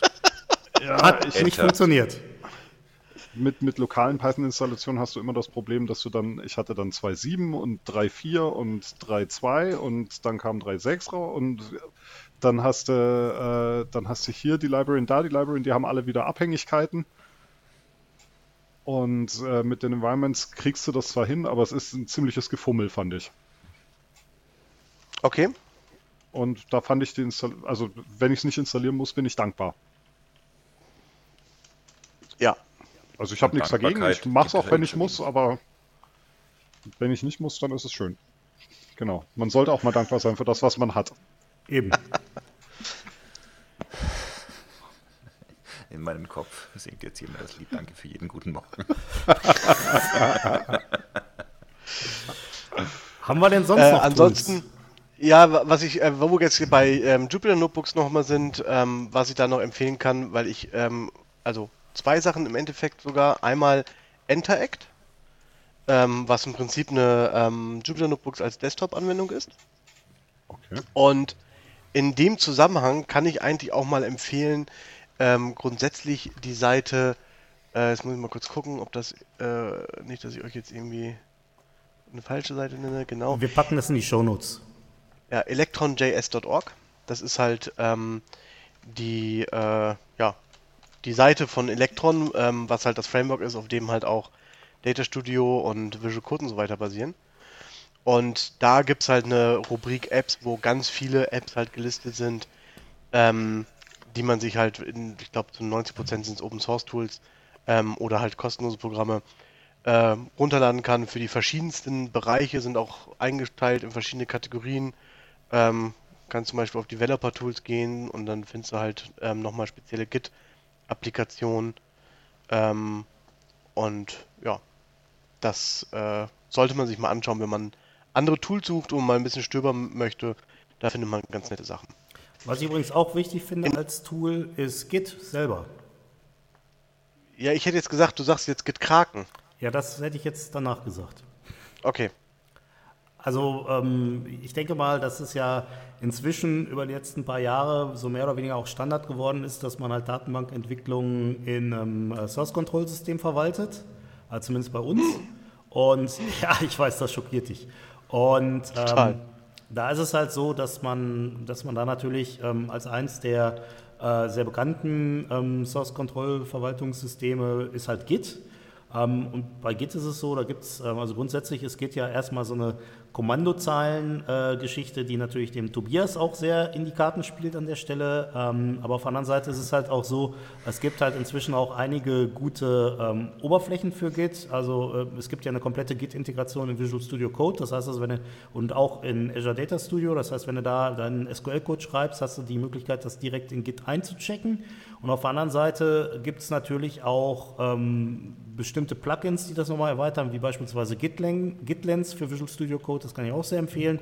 Und natürlich auch eigene Programme, wie beispielsweise Git Kraken. Ähm, Git Kraken hat halt den großen Vorteil, dass ähm, es im Endeffekt die einzelnen Codepfade, also wie der Code äh, wieder halt Merges durchgeführt werden, wie ähm, Branches durchgeführt werden und so weiter, sehr schön grafisch verdeutlicht. Also es ist eigentlich eine ähm, sehr schöne Möglichkeit, dann halt auch so, ein, so verschiedene Eincheckvorgänge einfach mal zu visualisieren. Ist, glaube ich, Ja. auch in Elektron geschrieben, ne, Tillmann? Ja, ist auch in Elektron geschrieben. Und dann ähm, zu guter Letzt noch ein Tool vielleicht, ähm, wo Frank dann auch gerade nochmal Visual, Studio, äh, Visual Code nochmal erwähnt hat, das, weil Frank und ich das auch schon zusammen verwendet haben. Ähm, und zwar ist das Visual, wie heißt das? Visual Live Share. Ähm, ja, ich glaube, Oder das nur heißt Live-Share heißt Live, es, glaub ich. Live-Share für Visual Studio Code, ja. Ja, gibt mittlerweile auch fürs Visual Studio. Ähm, wo man halt die Möglichkeit hat, wenn man mit Visual Studio Code oder Visual Studio arbeitet, ähm, seine Session mit jemand anderem quasi zu teilen. Und dann kann man gleichzeitig an einer Datei arbeiten im Code ähm, bei einem auf dem Rechner. Das heißt, ich kann Frank einladen, dann arbeitet Frank mit mir zusammen in meinem Visual Studio Code. Ich sehe ganz genau, wenn er irgendwo was editiert, was er da editiert. Man kann zeitgleich miteinander ähm, sprechen ähm, übers Mikrofon. Ähm, Finde ich eine sehr coole Geschichte. Lohnt sich. Definitiv. So haben wir einen ganzen Vortrag vorbereitet zu Docker. Ja, das ist richtig. Cool. Gut, apropos Vortrag. Äh, vielleicht, ich meine, wenn man mal auf den Kalender guckt, dann ist es ja so, wir sind jetzt hier Anfang April und äh, demnächst wird ja auch der Sequel Saturday im Rheinland stattfinden, Tillmann. Ähm, Oh ja. Willst du da was zu sagen? Das ist korrekt. Äh, Secret Saturday im Rheinland äh, wird stattfinden. Und zwar ähm, wissen wir, dass das am wievielten Samstag war? Am 25. Samstag im Mai. So ungefähr. ähm, und ja, ähm, die Konferenz ist ein, äh, oder die Planung der Konferenz ist in voller Gange. Wir haben ja schon mal ähm, gesagt, dass wir vier verschiedene Precons haben werden. Ähm, zum einen mit Frank und ähm, dem Ben, die beide hier sind. Zum anderen ähm, wird Sascha Dittmann ähm, noch was erzählen und der Tom, der voraussichtlich bei unserer nächsten Folge als Gast dabei sein wird. Wer sich für die Workshops interessiert, der soll einfach mal unter sqlpass.eventbrite.de nachschauen. Da werdet ähm, ihr die alle finden. Ähm, wichtig ist das DE bei Eventbrite am Ende, ähm, aber das wird auch in den Shownotes stehen. Ja. Das Diktpass ist übrigens auch wichtig. Das natürlich. Ich hätte jetzt ja gedacht, ähm, dass du auf die Pass-Website verweist, wo dann natürlich die Eventbrite, der Eventbrite-Link drauf ist. Oder ihr könnt natürlich auch auf äh, der Pass-Webseite nachschauen. Ähm, unter äh, Events findet ihr dort entsprechend ähm, einen Link zum Secret Saturday, wo ihr die entsprechenden Precons alle findet. Was ich bei den Precons gerne nochmal erwähnen möchte, ist, sie sind wie auch in den letzten Jahren an der Hochschule wieder kostenlos. Das heißt, sowohl die ähm, Sprecher, die an dem Tag da sind, machen das komplett für die Community. Das Essen, was ihr bekommt, ähm, die Getränke sind von der Community entsprechend organisiert und werden euch zur Verfügung gestellt. Ähm, wer die Community unterstützen möchte, hat die Möglichkeit, wenn er sich für eine der, Konfer äh, der Workshops anmeldet, ein Sponsorticket im Wert von 25 Euro zu kaufen, was jetzt auch nicht die Menge ist. Wer vielleicht von seinem Unternehmen hingeschickt wird, kann immer darüber nachdenken, ob das Unternehmen 25 Euro dafür zahlen kann. Damit unterstützt ihr nochmal die Community an dem Tag. Aber wer ähm, das nicht möchte, es steht natürlich auch jedem frei, kostenlos zu kommen. Dafür machen wir es ja auch kostenlos. Magst du vielleicht nochmal kurz was zu den Themen der Precons sagen? Ähm, Einfach nur als Überblick. Ja, als Überblick ähm, haben wir den Bimmelben mit Big Data Clusters. Völlig irritierend. Also ein Clusterband ähm, sozusagen. Genau, ein Clusterband. ähm, den äh, Angry Frank, der erzählt etwas zu, äh, oh, muss ich den ganzen Titel sagen. Angry Frank und die Jäger der verlorenen Normalisierung. Absolut also der richtig. Frank will etwas erzählen zum äh, Thema ähm, relationale Datenbanken und wie man Datenbankmodelle schön gestaltet. Ähm, Sascha Dittmann erzählt etwas ähm, zu Machine Learning und TensorFlow. Und der Tom, Tom Martens erzählt äh, etwas zu Python 101 für SQL-Entwickler. Ähm, alle Sessions sind eher Einsteiger-Sessions, richten sich ganz klar an Leute, die sich mit diesen Themen anfangen wollen, auseinanderzusetzen. Also sowohl Python ja. wird ein Einstieg sein für SQL-Entwickler. Ben macht das Ganze als Einstieg äh, für Leute, die sich mit dem SQL Server Big Data Clusters ähm, auseinandersetzen wollen ähm, und so weiter. Also ich denke, das ist äh, ja schönes Programm, was da ist und wirklich auch als Einstiegspunkt für die einzelnen Sachen. Also muss ich als Außenstehender ja auch mal sagen, ich finde das immer sehr beeindruckend, was ihr so an, an, also jetzt sowohl bei den Secret Saturdays als auch bei der Konferenz an Precons, an Sprechern, an Themen so auffahrt, finde ich eigentlich immer sehr beeindruckend. Das freut mich zu hören. Deswegen bin ich ja auch immer gerne dort. Apropos gutes Programm, äh, die, ähm, äh, die Sessionliste oder die, die, die Sessionplanung für den Sequel Saturday ist ja auch schon raus, ne Tillmann? Richtig, die Sessionplanung für den ähm, Secret Saturday ist auch schon raus. Wir haben auch die Agenda schon fertig, die ich jetzt hier aber nicht vorlesen möchte. Ähm, aber die Agenda, die Agenda, als solche, ähm, die Agenda als solche ist äh, fertig. Die wird jetzt auch, ich glaube, ich weiß gar nicht, ist sie schon auf unserer Secret Saturday Seite selber drauf? Ich glaube noch nicht, ne? Glaube nicht, nee, aber sie war nee. im, also im letzten Pass Newsletter sind die Sessions drin, von daher kann genau, man Genau, im letzten Pass Newsletter sind die Sessions drin, auch den werden wir nochmal verlinken. Ähm, da könnt ihr schon mal sehen, wer ähm, da sein wird und, und sprechen wird. Ähm, ich glaube, mit äh, sechs parallelen Slots und 36 Sessions sind wir da auch wieder ganz gut aufgestellt. Viel, wieder viele nationale und internationale Sprecher da. Und wir haben dies Jahr auch eine Art Premiere. Ähm, also zumindest in Deutschland, vielleicht sogar in Europa, ich weiß es gar nicht. Möglicherweise auch weltweit. Haben wir, glaube ich, die äh, jüngste Sprecherin auf dem, auf dem ja. Saturday, oder Ben? Ich nehme es an. Also, ich habe sie gerade hier. Hallo Pia. Hallo Pia. Hallo Pia. Hallo.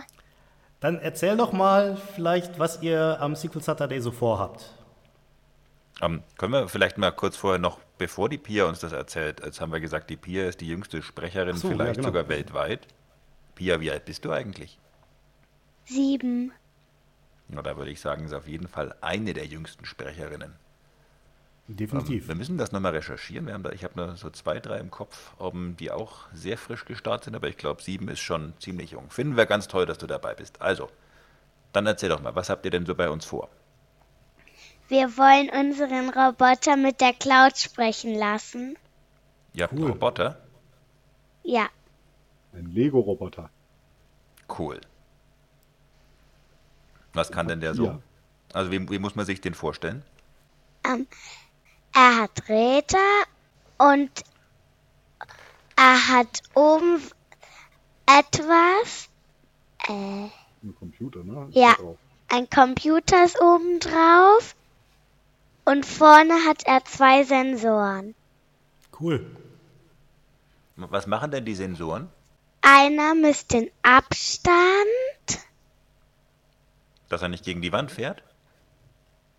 Ja, Und der andere? die Farbe. Von dem, was vorne vor ist.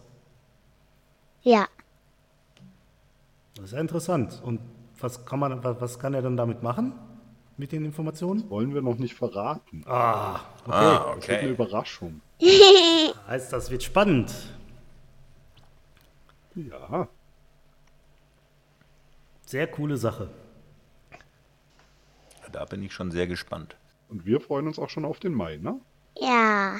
Das wird auf jeden Fall hervorragend. Also wer sich Genau. dafür interessiert, was ein Roboter mit Rädern, der zwei Sensoren vorne hat, mit dem man auf der einen Seite halt die Farbe messen kann und äh, auf der anderen Seite die Entfernung, was man da so mitmachen kann, der ist auf jeden Fall herzlich auf den Sequel Saturday eingeladen zum Vortrag von Pia und Ben. Freuen wir uns auf dich und deinen Roboter, Pia. Absolut. Tschüss.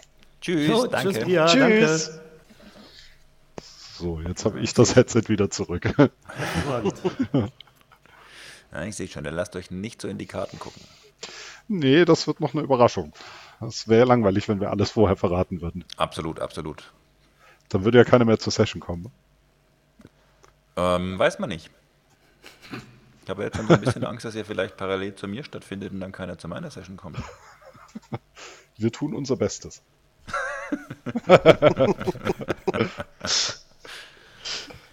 Ja, gut. Sehr schön. Was soll ich sagen? Es braucht auch nicht viel, dass keiner zu mir kommt. Oh, Komm.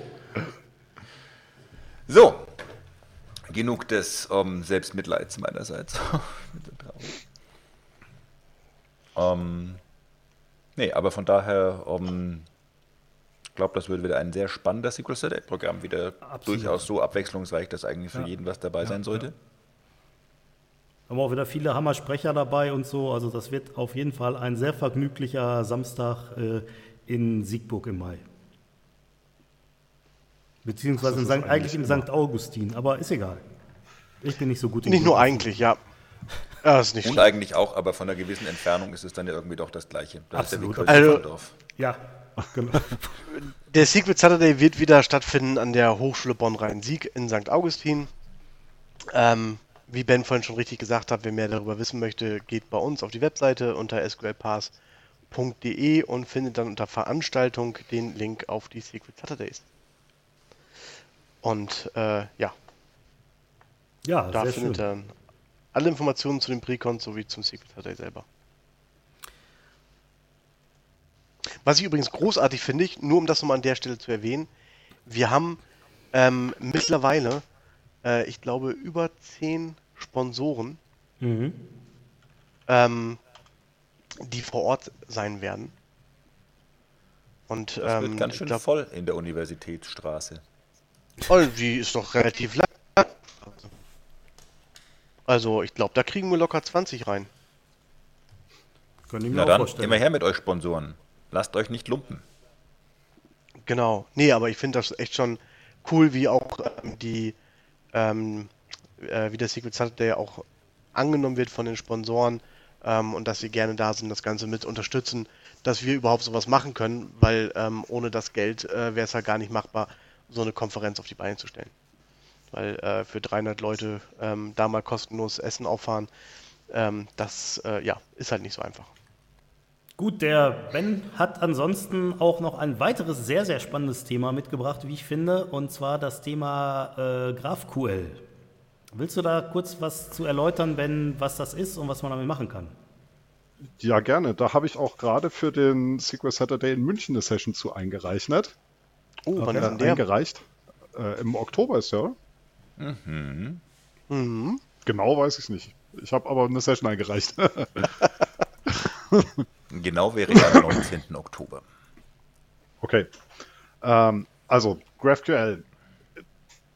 Wir haben zurzeit, machen wir öfter für viele Kunden so äh, Web-Geschichten so aus dem IoT-Bereich getrieben, wo es darum geht, du hast irgendwelche Assets, die du verwalten willst, du hast irgendwelche Daten, die du visualisieren willst und so weiter und so fort und du willst es deinem Kunden zur Verfügung stellen, also unser Kunde seinem Kunden und möchte deswegen kein Power BI, wie wir vorher schon festgestellt haben, weil das, wie wir alle uns einig sind, nicht das richtige Tool ist. Das heißt, du baust irgendein Web-Frontend für so einen Kunden. Und äh, zurzeit ist so das, was äh, da hip und modern ist. Äh, Rea einerseits React als äh, Sprache fürs Frontend, wobei ich mich schwer damit tue, JavaScript als äh, Sprache zu bezeichnen. Ist so, ist so ähnlich wie Visual Basic.net, ne? Dazu sage ich lieber nichts.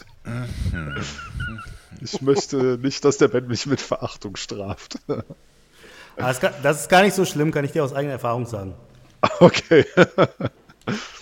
ähm, und äh, im Backend hat man oft oder sehr lange ähm, auf, auf REST-Endpoints gesetzt, dass man halt für alle möglichen Daten, die du dir holen willst, einen REST, für jeden, jedes Datum, das du dir holen willst, einen REST-Endpoint zur Verfügung gestellt hat.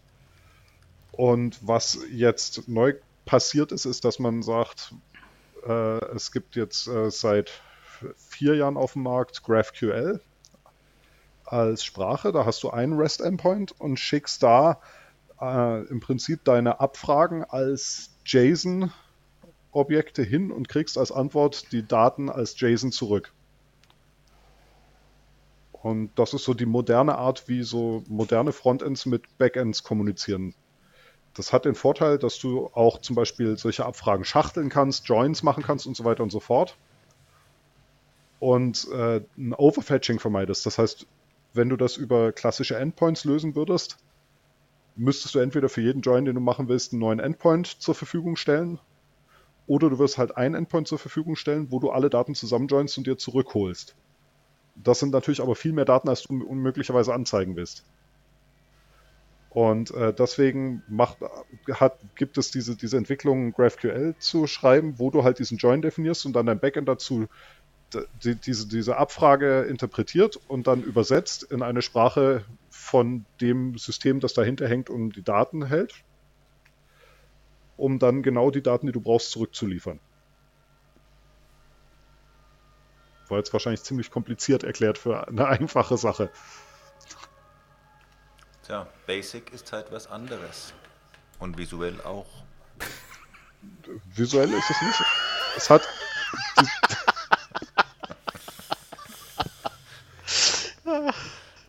Die, die, diese Abfragesprache hat ein paar sehr schöne Features, wenn es, wenn es darum geht, wie du deine Abfragen formulierst. Und ähm, ich habe einige Zeit in letzter Zeit verwendet, um äh, ein Backend zu schreiben, wo du quasi weitestgehend generisch, solange dein Datenmodell bestimmte Voraussetzungen erfüllt, ähm, dir Daten aus dem äh, aus, aus, einem, aus einem SQL-Server oder SQL on Azure äh, mit dem Entity Framework abholst, dann in diese GraphQL-Objekte übersetzt. Also du, du kriegst eine Query, so, so eine JSON-Query rein, übersetzt die in eine Link-Query, die dann über Entity Framework an deine Datenbank geht und das Result Set übersetzt du wieder in einen JSON, das du dann zurückgibst. Und eigentlich kann man diesen Workflow sehr elegant, wenn man das so ein bisschen äh, generisch implementiert hat, sehr elegant umsetzen, sodass du mit relativ wenig Code ein sehr umfassendes äh, Backend für eine Webanwendung zum Laufen kriegst. Hört sich auf jeden Fall sehr spannend an.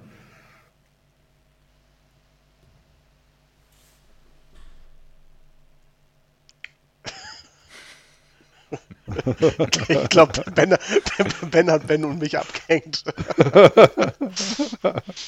Ich überlege gerade, wie ich dann VB dazu schreiben kann. Kann, kann VB denn mit REST Endpoints kommunizieren? Ja,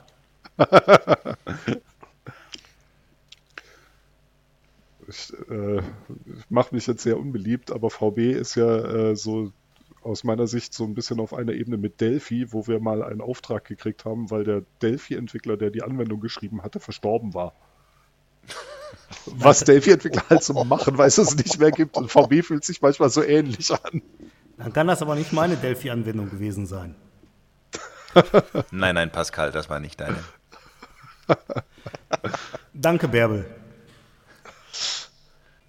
Genau, und ich habe, wie gesagt, für München eine, eine Session für den SQL Saturday eingereicht, wo ich einfach mal zeigen wollte, wie man mit einem SQL Server, der ja in, bei diesen ganzen Web-Sachen äh, immer so ein bisschen äh, skeptisch beäugt wird, weil da sind ja dann erfahrungsgemäß doch eher die Postgre, Mongos und äh, MySQLs unterwegs und wie man mit einem SQL-Server ein relativ elegantes, schnelles, leistungsfähiges Backend für eine Web-Applikation bauen kann. Mit GraphQL. Ja, Ich glaube, ich muss mal zu der Session gehen, glaube ich um auch. zu verstehen, was du da eigentlich erzählst. Es wird viel Code geben, wenn die Session angenommen wird. Hervorragend. Okay, hiermit abgelehnt. Nicht, dass ich, Ich dachte, wir irgendwas zu sollen sagen Demos hätte. machen. Gut, dann ist das aber eine 300-Session, weil es wird ja Code gezeigt. Ich glaube, es ist eher eine. Was? Endlich verstehe ich, was die Kriterien sind. Ich, jetzt mal ganz im Ernst, diese Kriterien, wie wählt ihr die aus, was für ein Level ihr da habt? Wenn Ich mache immer die Mitte, Score das ist ganz einreicht? gut. Weil das ist zwischen einfach und schwierig. Ja, aber das ist also einfach und schwierig sind ja, sind ja auch total subjektive Kriterien. Ja, aber die Mitte ist immer die Mitte. Die Mitte ist immer die Mitte. Ähm, wir wissen nur nicht, was die Außengrenzen sind. Da hast du zunächst mal völlig recht, Frank. Nee, ähm, also es ist, also ganz eindeutig kannst du es natürlich eh nicht sagen. Ich mache es immer so ein bisschen abhängig davon, wenn ich mir überlege, ähm, und bei manchen Konferenzen musst du es ja auch angeben, was müssen die Leute eigentlich dafür mitbringen. Und je länger die Liste wird, desto höher wird für mich auch das Level. Okay. Wenn du jetzt, wenn du jetzt so einen Talk äh, zum Thema äh, GraphQL. So, ich sag mal, die Leute, SQL müssen sie nicht unbedingt können, Datenmodellierung wäre schon ganz gut. C-Sharp ein bisschen lesen. 300. Generics, Äh, Entity Framework und 300. JSON. 300. 300. Okay. Also, wenn du einfach mal so die Außengrenzen anschaust, 500 ist der absolute Hightech Deep Dive, 100 ist das absolute Marketing-Gesabbel. Ähm, dann ist 300 bei sowas, glaube ich, in der, also ähm, je nachdem, wie du es dann ausgestaltest, kannst du sicherlich ähm, in Richtung 200 oder 400 tendieren lassen, aber so vom Grundprinzip würde ich da mal durchaus sagen 300. Und der Ben Okay. ist morgens aufgestanden hat gedacht, ach cool, mache ich mal eine Session 100 raus. Ja. Ja, ist ja alles nicht schwer. Aber ich meine, auf der anderen Seite, was ja auch schon so ein bisschen angeklungen ist, ist, dass diese Einordnung auf zwei Seiten sehr subjektiv ist. Sie ist auf der einen Seite von dem Sprecher, der den Vortrag einreicht, sehr subjektiv, weil das hängt halt immer davon ab, wie, sag ich mal, der Sprecher selber seinen Vortrag so sieht, ja, dass man halt sagt, okay, ich weiß ja vielleicht doch nicht so alles über das Thema, was ja auch immer, sag ich mal, so, ein, so, ein, so eine typische Sache ist, wenn ich mich mit dem Thema tief beschäftige. Dann weiß ich auf jeden Fall eine ganze Menge äh, von Dingen, die ich auch nicht weiß oder wo ich jetzt, sage ich mal, nicht so sicher bin, was natürlich die anderen, die, äh, die, die Zuhörer meines Vortrags nicht wissen, weil die wissen ja nicht, was ich weiß, weil sonst würden ja nicht zum Vortrag hingehen.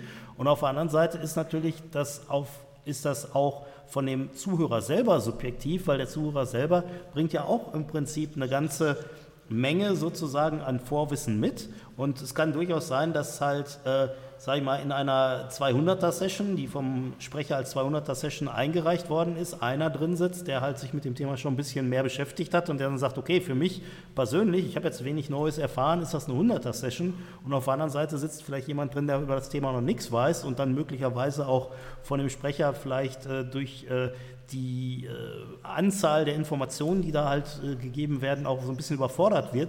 Und für den ist das dann im Prinzip direkt äh, vielleicht eine 300er-Session. Und deswegen, also ich halte von diesen Session-Einordnungen ehrlich gesagt nicht so richtig viel. Naja, aber irgendwas musst du Teilnehmern ein bisschen mit an die Hand geben, damit Ja. sie wissen, worauf sie sich einstellen können. Ich finde eigentlich so, also ich habe da mal, ich glaube, wir hatten das auch meine ich schon mal hier im Podcast besprochen. Ähm, also ich habe mal irgendwie so gesagt bekommen, wenn du Code zeigst, also jetzt damit meine ich jetzt nicht, dass du irgendwie einen Einzeiler irgendwo stehen hast, sondern wenn du viel Code zeigst, dann kannst du davon ausgehen, es ist eine äh, 300er Session. Aber wenn du viel Code schreibst, dann bist du ja nicht automatisch besser, als wenn du nur eine Zeile Code schreibst. Und Wenn der viele Code das gleiche tut wie die Zeile, dann nicht. Genau, siehst du?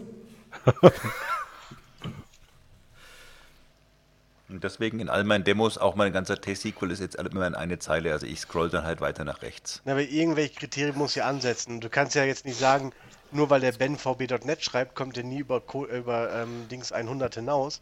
Doch, aber das weil sind die der andere ungeschriebenen Ben Gesetze. Python nimmt, ist er sofort bei 300.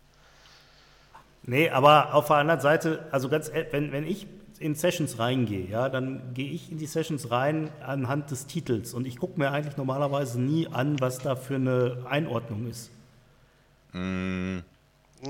Ich mach's, ich mach's grundsätzlich wie du und ärgere mich dann häufig im Nachhinein über mich selbst. Wir ärgern uns auch oft über dich. Auch. Aber das freut mich ja wiederum. Das einen freut, es des anderen leid. Nein, also ich habe häufig, dass ich in Sessions drin sitze und dann entweder hinterher rausgehe, gar nichts verstanden oder puh, das war ja ganz schön easy alles. Und dann guckst du und denkst du, oh, war ja auch eine 500er respektive eine 100er Session. Um, also von daher, zwischen 200, 300 und 400 ist es wahrscheinlich in vielen Fällen der Tat nicht so aussagekräftig. Aber, wir haben ja auch, wir haben ja teilweise auch so ganz grandiose Sessions, wie beispielsweise Deep Dive for Beginners, ja, wo ich mich dann auch frage, äh, was soll denn das? Ja, Das ist Level 1 bis 400. genau. so. 500 bitte, so viel Zeit muss sein. Nee, 500 ist es nicht, weil vor Beginners drin steht. Eben. Ja, aber mal ganz ehrlich, das ist doch, das ist doch Quatsch. Ja, natürlich, aber das sind doch, äh, ist doch nicht die Regel, das sind doch eher Ausnahmen. Also, ähm, dass, dass du solche komischen Themen, Titel da irgendwo hast. Ähm, Klar. Also aber normalerweise, also ich denke halt auch, äh, wenn ich mir, mich, wenn ich mich mit einem Thema neu komplett auseinandersetzen möchte und ähm, dann sagt, da steht da irgendwie bei, keine Ahnung, Level 500, dann finde ich das für mich selber für einen Einstieg, sage ich mal, vielleicht jetzt nicht unbedingt optimal. Dann gucke ich mir vielleicht vor eine andere Session an, äh, die dazu da ist. Also da, ich gucke schon, dass ich da irgendwie mal drauf schaue, was halt, wofür das irgendwie ist. Wobei ich dir recht gebe, Titel ist ausschlaggebend.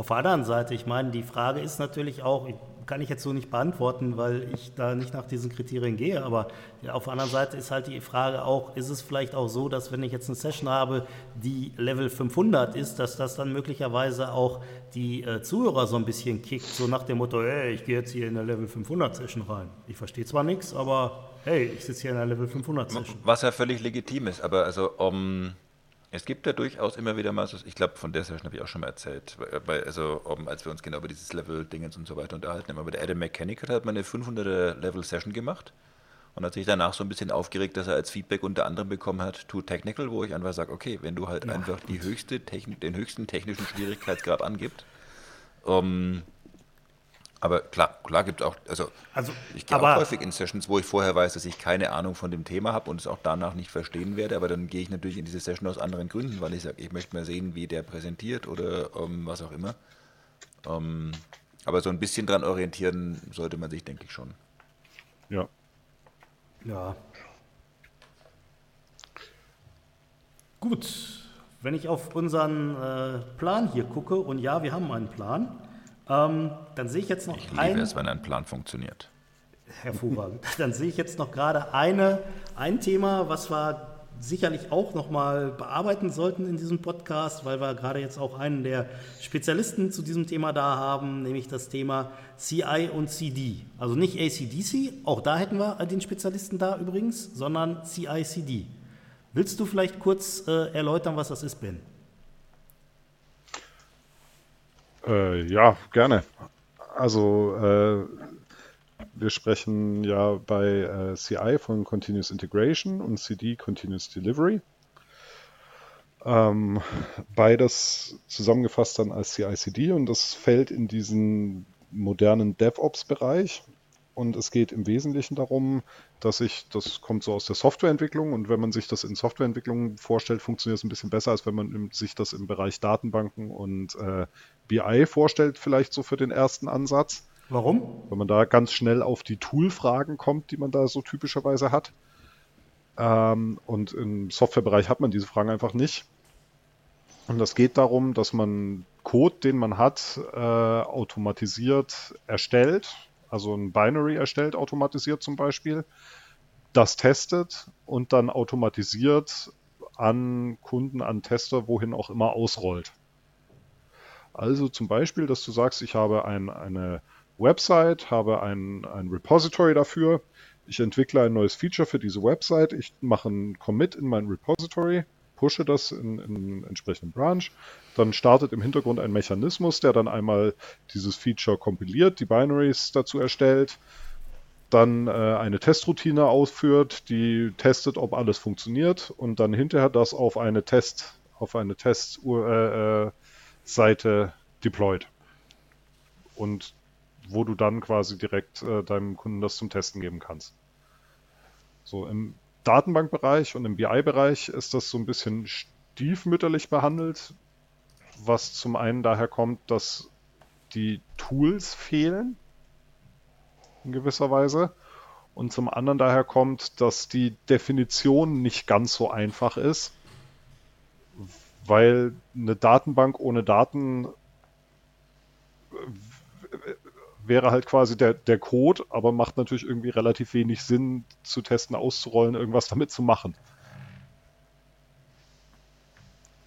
Und deswegen ist das da so ein bisschen äh, schwieriger in, der in, in unserer Community, sage ich jetzt mal, äh, zu, zu definieren, wie sowas zu verstehen und zu verwenden ist. Was aber, glaube ich, auch stark mit dran liegt, dass einfach generell unsere Community keinen starken Entwicklerhintergrund hat und von daher dieses ganze ja. Thema für viele einfach wirklich, um, wie sagt man so schön, Neuland ist. Da gibt es ja jetzt auch dieses Internet. Ja, aber das wird sich nicht durchsetzen. Nee. dann sag doch mal, was, was nutzt du denn dann an der Stelle? Ich nutze, ähm, also das Repository ist in, in erster Linie ähm, ist, ist ein Git in Azure DevOps meistens. Mhm. Und ähm, an anderen Stellen ist die Antwort wie so oft, it depends. Also, du kannst natürlich äh, über die PowerShell Integration Service Packages wunderbar deployen. Testen von Integration Services Packages ist dann schon wieder eine andere Sache. Testen von äh, Datenbankentwicklung hattet ihr auch schon mal drüber gesprochen, wie man das machen kann.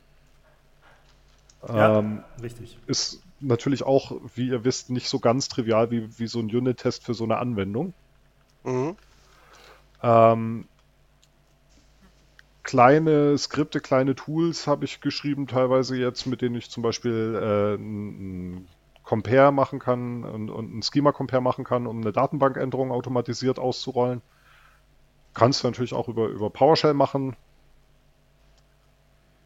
Ähm, für ähm, Analysis Services haben die Gabi und ich auf der ähm, SQL-Konferenz was gezeigt, was im Wesentlichen über dieses äh, Tabular Object Model funktioniert hat. Mhm. Fürs Deployment, aber auch da dann wieder eben selbstgeschrieben ein kleines Tühlchen. Wie ist die, die Verkleinerungsform von Tool? Toolchen? Tühlchen? Ja. Kleines Tool halt. Ja, Mini-Tool. Äh, ja, mit dem man, mit dem man sowas dann machen kann. Genau, und da muss man sich selber so ein bisschen, auch je nach den Anforderungen, ich, es gibt da tatsächlich auch äh, immer wieder Diskussionen, auch bei, bei uns, was gehört denn automatisch ausgerollt? Also ich kann Infrastructure as Code für Azure wunderbar machen, aber ist es denn sinnvoll, Infrastruktur automatisiert auszurollen oder sollte die Infrastruktur nicht eigentlich möglichst fix sein und wenn ich sie ändere, dann ist das eine bewusste Änderung, die ich auch manuell machen kann. Das hängt wahrscheinlich damit zusammen, was du gerade auch entwickelst, ne? Ja, genau. Das ist halt ganz stark abhängig auch von deinem Projekt und von deinem, ja. von deinem, von, von davon, wo du gerade dran arbeitest. Mhm.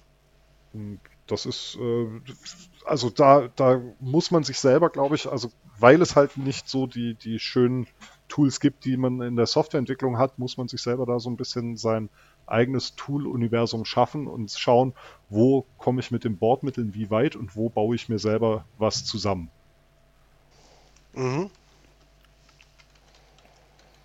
Nutzt du da auch dieses, äh, also jetzt, ähm, ich glaube, datenbanktechnisch, ähm, Frank schwärmt ja von äh, allem, was von Redgate kommt in dem Umfeld. Das ist so nicht die ganz Redgate, richtig.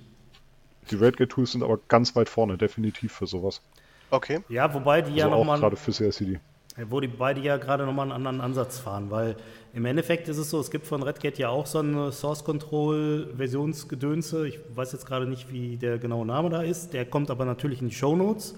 Und ähm, da ist es halt so, dass die genau den Ansatz verfolgen, den der äh, Bimmelband vorhin gesagt hat, weil im Endeffekt wir haben halt momentan so wenig äh, ähm, CI-CD-Geschichten oder, oder es ist teilweise halt für Leute völlig ungewöhnlich, ähm, SQL-Code in Source-Code-Kontrollsystem zu packen, weil die einfach nicht aus dieser Entwicklerecke kommen. Und das ist genau der Punkt, wo Redgate mit, mit ihrer Source-Control ansetzt. Also es ist auch so, dass das Source-Control-System von Redgate selber wiederum auf einem Source-Control-System wie ähm, ähm, Team Foundation Server ähm, beziehungsweise Azure DevOps oder Git aufsetzt.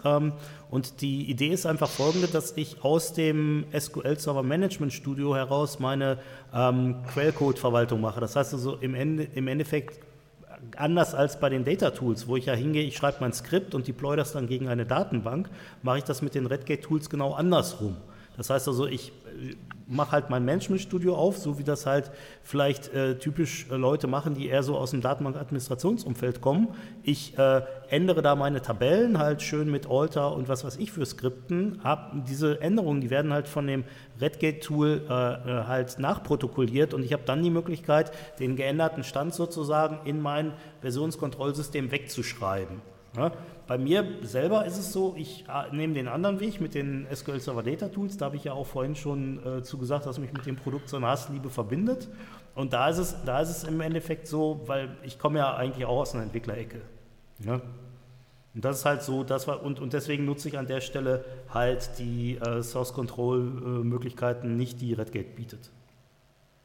Aber Redgate ähm, wenn es das direkt im Management-Studio jetzt bietet, äh, anbietet. Ja. Der Ben hat ja gerade gesagt, Softwareentwicklungsprozess, Sachen bereitstellen, Bild und so weiter. Macht es denn eurer Ansicht nach Sinn, dann wirklich die Datenbank im Management-Studio ähm, zu entwickeln oder ist es nicht sinniger zu sagen, ich habe eine Entwicklungsumgebung, in der ich meine Projekte mache? Das ist ein sehr guter Punkt, Hilmar, weil ich habe natürlich nicht alles erzählt. Ähm, die Sache bei Redgate, die funktioniert im Prinzip folgendermaßen, dass die davon ausgehen, dass jeder Entwickler auf seinem Rechner seinen eigenen SQL-Server mit seinem eigenen Datenbankstand hat. Und es ist halt so, dass was ich mache ist, ich arbeite in meinem Management-Studio auf meinem lokalen SQL-Server, kann im Prinzip mhm. dann das, was ich da geändert habe, in das allgemeine Repository äh, schreiben. Das kannst du genauso gut machen. Und ähm, wenn ich jetzt hingehe und ähm, halt sage, meine Datenbank, die, meine lokale Datenbank, die ich habe, die soll halt abgeglichen werden mit dem, was halt im Repository auf dem Server ist, dann würde in dem Moment würden halt die Änderungen, die du eingecheckt hast, Tillmann, auf mein System äh, runtergeladen werden und die Änderungen, also weiß ich, Tabellen, die du angelegt hast oder Stop Procedures, die wären dann mhm. halt in meinem System drin. Das ist halt so der Hintergrund. Also es ist jetzt nicht so, dass man wie in dem, anderen, in dem anderen Ansatz würdest du ja normalerweise halt auch so arbeiten, dass du sagst, jeder arbeitet mit SQL-Server ähm, Data Studio und wir deployen alle gegen eine gemeinsame Datenbank, gegen einen gemeinsamen Datenbankserver. Oder halt mhm. über so einen CI-CD-Prozess, wie der äh, Ben das vorgeschlagen hat, vielleicht ein automatisches Deployment oder so. Das ist bei dem ähm, Source-Control-Ansatz von Redgate nicht so, sondern jeder hat dort seinen eigenen lokalen SQL-Server ich glaube, so ein bisschen ist das so eine Philosophie-Sache, wo du auch ja. sagen musst, was ist denn ähm, die, die granulare Einheit? Also gehört, ist die Datenbank für sich alleine äh, Projektteil oder ist sie nur ein Teil der Infrastruktur eines Backend-Projekts beispielsweise? Definitiv. Wobei, wobei, es, wobei es natürlich auch so ist, ähm, das ist nicht nur so eine Philosophiefrage, sondern an der Stelle natürlich auch, und da sind wir dann wieder beim Thema Tool, eine Toolfrage, wo ich einfach auch gucken muss, wenn ich gerne möchte, dass meine Datenbankentwicklungen in ein zentrales Repository reinlaufen, ähm, mit welchem Tool, also ich, ich, muss ja auch immer davon ausgehen, ähm, welche Entwicklungsmannschaft oder welche, welche äh, Personen ich halt habe, die an dem, an dem Zeug arbeiten. Weil im Endeffekt ist es halt so, ich muss natürlich auch gucken, wo ist die Hürde, den Code in so ein Repository zu packen, geringer für meine Leute. Und im Endeffekt, wenn ich halt, sage ich mal, irgendwelche Datenbankadministratoren habe, die das halt, ähm, ich sage mal in Anführungszeichen, ihr Leben lang schon gemacht haben, ist es vielleicht möglicherweise schwieriger, denen zu sagen, jetzt komm jetzt hier, nimm mal Visual Studio, anstatt zu sagen, okay, du arbeitest in dem Tool, was du sowieso schon kennst und es kommt jetzt nur ein zusätzlicher Schritt hinzu, nämlich, dass du den Krempel auch nochmal eincheckst.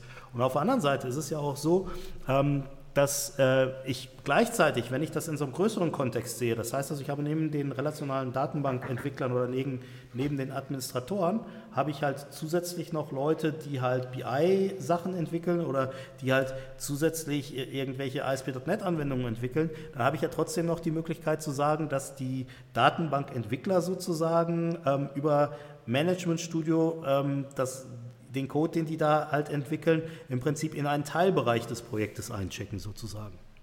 Weil das Ganze ja unter Visual Studio ähm, ähm, Team äh, Server oder, oder unter Azure DevOps liegt oder so. Okay. Und das, ich meine, das ist ja auch das Spannende bei, den, bei, den aktuell, bei der aktuellen Entwicklung überhaupt, dass halt ganz viele Tools zum Beispiel die Möglichkeit anbieten, ähm, sagen wir mal, in ein GitHub-Repository einzuchecken und da ist, oder nicht, nicht in GitHub, sondern in ein Git-Repository einzuchecken. Und dabei ist es halt relativ egal, ob das ein Git-Repository ist, was halt unter GitHub betrieben wird oder auf einem Team Foundation Server oder sonst wo. Ja. Und das heißt also ja. im Endeffekt, jeder kann ja prinzipiell dann an der Stelle mit dem Tool arbeiten, mit dem er am besten arbeiten kann und kann seine Arbeit dann trotz allem in ein zentrales Repository einchecken. Und ich denke, was an der Stelle dann natürlich wichtig ist, und da kommen wir dann halt auch dann direkt wieder zu unserem Gast zurück, ist natürlich das dann, dass diese gesamte Code, der da eingecheckt worden ist, dass der dann im Endeffekt halt auch zum Beispiel auf ein Testsystem deployed wird, um einfach mal zu gucken, äh, haben das, was wir da jetzt in unserem Versionskontrollsystem drin haben, können wir da überhaupt ein, ein funktionsfähiges System draus bauen? Genau. Das ist die große Frage mal an der Stelle. Wie, wie, also, wie testest du denn? Das Womit? ist, äh, also wie, ich bin jetzt dazu übergegangen, zum Beispiel bei diesen GraphQL-Backends, über die wir vorher gesprochen haben, mhm. definieren wir Tests in äh, Gherkin. Ich weiß nicht, ob ihr Gherkin schon kennt. Ich habe das mal gehört, aber. Das ist äh, eigentlich ganz cool, weil das ist so quasi eine umgangssprachliche Art, äh, so formale Tests aufzuschreiben. Ist für Integrationstests, nicht für Unit-Tests. Mhm und du schreibst halt quasi die Funktionalität auf, die dein, äh, die dein, die dein Backend liefern soll. Und da, dahinter legst du dann den, den Code. Das heißt, du kannst diese Tests von Nicht-Programmierern schreiben lassen, sozusagen. Okay. Ähm, und damit definieren wir die Tests. Und die Tests sind dann halt typischerweise so Sachen wie äh, teste, dass du aus dem Backend, also bring deine Datenbank in einen dir bekannten Zustand und teste, dass du aus deinem Backend alle Entitäten, die du da drin hast, abfragen kannst. Mhm. So was sind dann Tests. Und da habe ich das Datenmodell ja quasi implizit mitgetestet, nicht explizit. Aber das ist jetzt für euren Code im Endeffekt, den ihr schreibt, also was ihr mit ähm, der GraphQL macht. Oder das vielleicht auch mit C-Sharp oder sowas. Das ist das Zusammenspiel von Code und Datenbank. Aber jetzt ähm, im, im BI-Bereich oder sowas äh, hast du dann nichts zum Testen? Ist das tatsächlich wesentlich schwieriger. Also allein schon, weil du sagen musst, die Infrastruktur, die du zum Testen brauchst, ist ja Mhm. teilweise, also wenn du jetzt irgendwie Enterprise-Features nutzt, dann zu sagen, jetzt stell dir mal für Testen noch eine zweite Enterprise Edition hin, lieber Kunde, stößt dann nicht auf die größte Gegenliebe. Aber wäre das nicht eine Developer Edition? Wollte ich gerade sagen.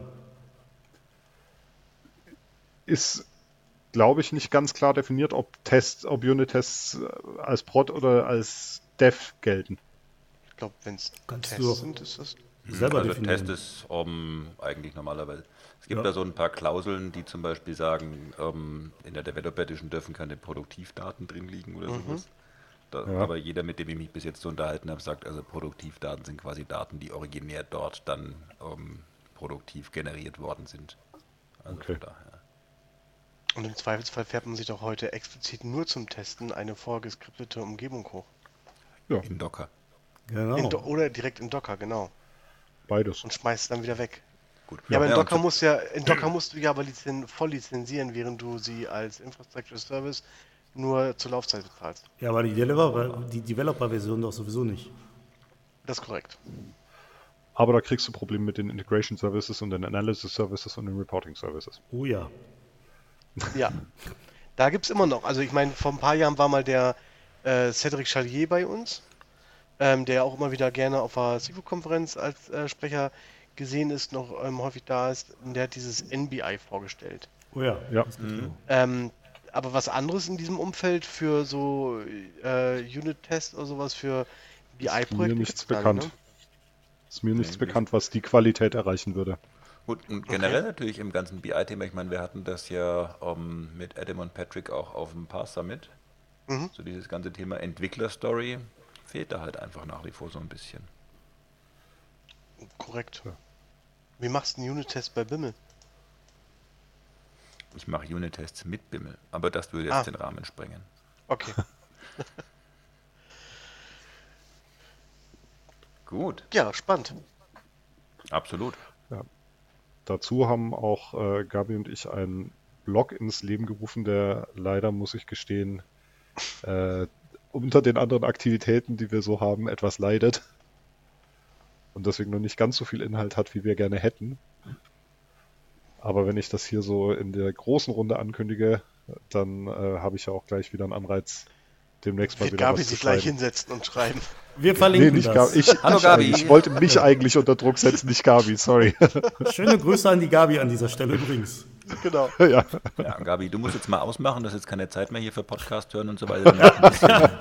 Genau. Gabi, ausmachen, haben wir gesagt. Mann, Die hört aber auch. Wir werden aber auf jeden Fall auch den äh, Blog bei uns in den Shownotes verlinken. Auf jeden Fall. Ähm, und was wir vielleicht noch in den Shownotes verlinken könnten, Frank, Ja. wäre, falls es denn einen gibt, ein Film, den nur du gesehen hast.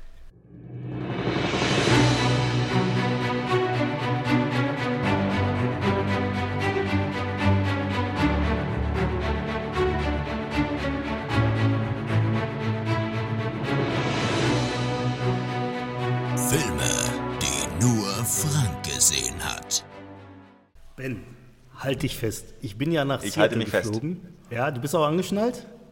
Ich bin äh, angeschnallt, ja. Ähm, wir sollten übrigens dringend einen äh, Videopodcast draus machen, Unbedingt. weil dann könnte man sehen, wie ich jetzt angeschnallt mich am Tisch festhalte.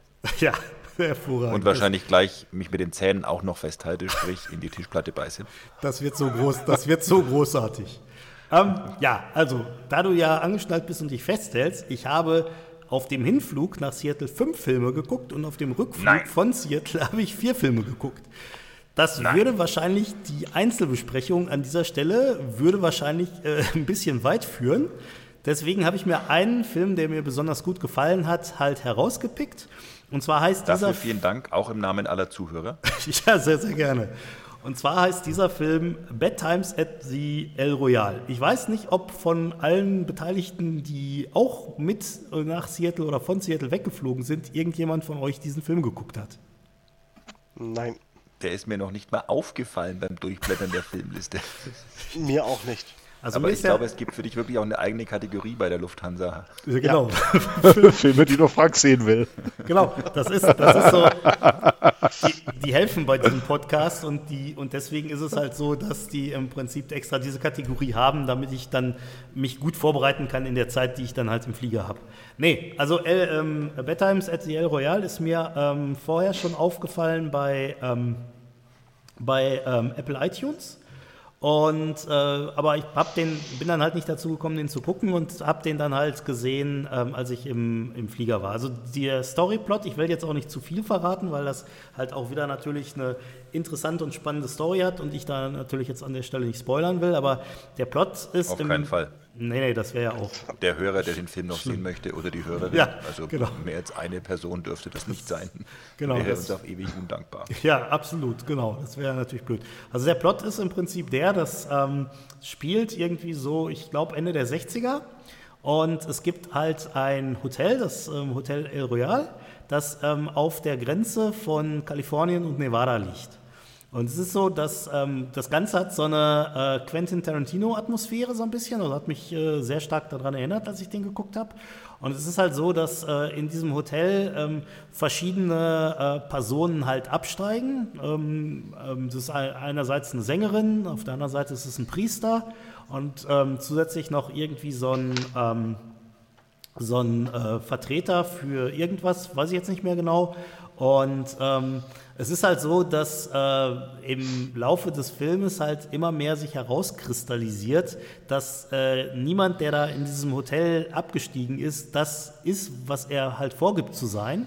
Und dass auf der anderen Seite halt ähm, dass auch das Hotel selber ähm, äh, bestimmte dunkle Geheimnisse hat. Also es ist jetzt kein Horrorfilm oder sowas, sondern eher so ein, ähm, ja, so ein Thriller oder so, aber ist auf jeden Fall sehr sehenswert, weil es halt im, in diesem Film auch immer wieder unerwartete Wendungen gibt, wo man halt so nicht mit rechnet.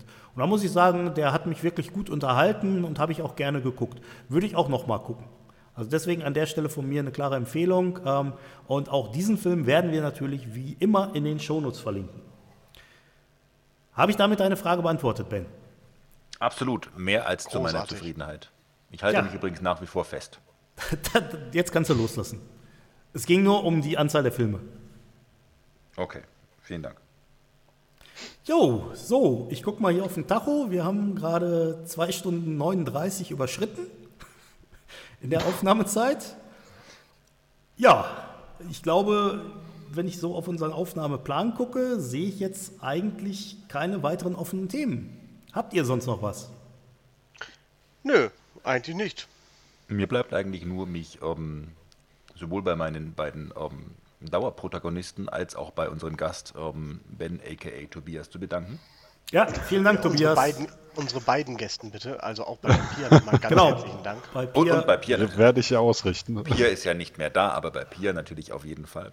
Genau. Ähm, ich habe übrigens so einen kleinen Zwischenstand. Ähm, ich habe vorhin mal auf Twitter angefangen, so ein bisschen zu pollen. Ähm, die jüngste Mitstreiterin, die ich bis dato als Antwort bekommen habe, war die Tochter von David Maxwell, die bis dato auf einem Sequel Saturday als Ja. ähm, Presenter gesichtet wurde. Und die war damals 13, also mit sieben liegen wir deutlich drunter. Hervorragend. Ähm, ich gucke mal, was da noch so zurückkommt und dann würde ich mal in der nächsten Folge da den inoffiziellen Endstand durchgeben. Sehr spannend. Wir sind Aber auf jeden gespannt. Fall sehr coole Sache, freuen wir uns. Ja, Ja, absolut. Wir auch. Ja, wunderbar. Auch ich bedanke mich bei allen Beteiligten. War mir wie immer ein Fest mit euch, das hier aufzuzeichnen. Und äh, Entschuldigung, nochmal neuer Zwischenstand gerade reingekommen. Angela Ja. Tidwell mit ihrem achtjährigen Sohn. Also knapp, aber wir gewinnen trotzdem. Ja. Ich sag jetzt einfach mal wir.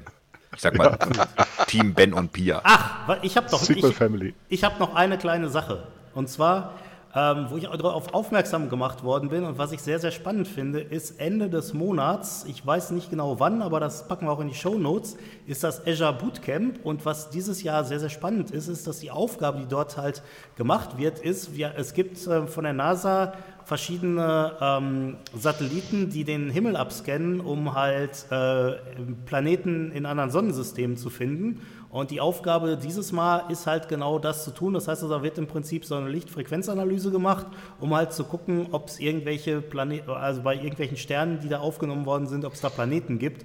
Und ähm, ich habe mir gestern Abend mal das Videomaterial angeguckt, was auf der Seite ist. Das finde ich sehr, sehr spannend und ähm, das werde ich auf jeden Fall auch nochmal verlinken. Sehr coole Sache. Das war es dann aber auch von mir. Dann, ja, nochmal vielen Dank. Auch den Zuhörern natürlich Ja. vielen Dank ähm, Genau. fürs Durchhalten, nachdem es diesmal wieder eine etwas längere Folge war. Ich danke Und euch, dann- dass ich dabei sein durfte. Es war uns Sehr, sehr eine große gerne. Ehre. Du bist jederzeit herzlich wieder eingeladen. Auf jeden Fall, Ich weil nehme dich beim Wort. Ja, das müssen wir sowieso noch mal machen, weil was wir in diesem Podcast natürlich nicht thematisiert haben, was mir jetzt gerade einfällt, ist, dass ich natürlich jetzt einen Mitstreiter dabei habe, der genau wie ich auf hervorragende Musik steht und deswegen äh, müssen wir das nächstes Mal unbedingt äh, halt thematisieren. Schade, dass auch Frank künftig nicht mehr dabei ist. Hör mal. Ja, in diesem Sinne würde ich sagen, dann äh, vielen Dank fürs Vielen Dank. Zuhören und äh, wir hören uns dann im Mai wieder. Bis dann, ich freue mich. Tschüss. Wunderbar. Jo, bis dann. Ciao, ciao.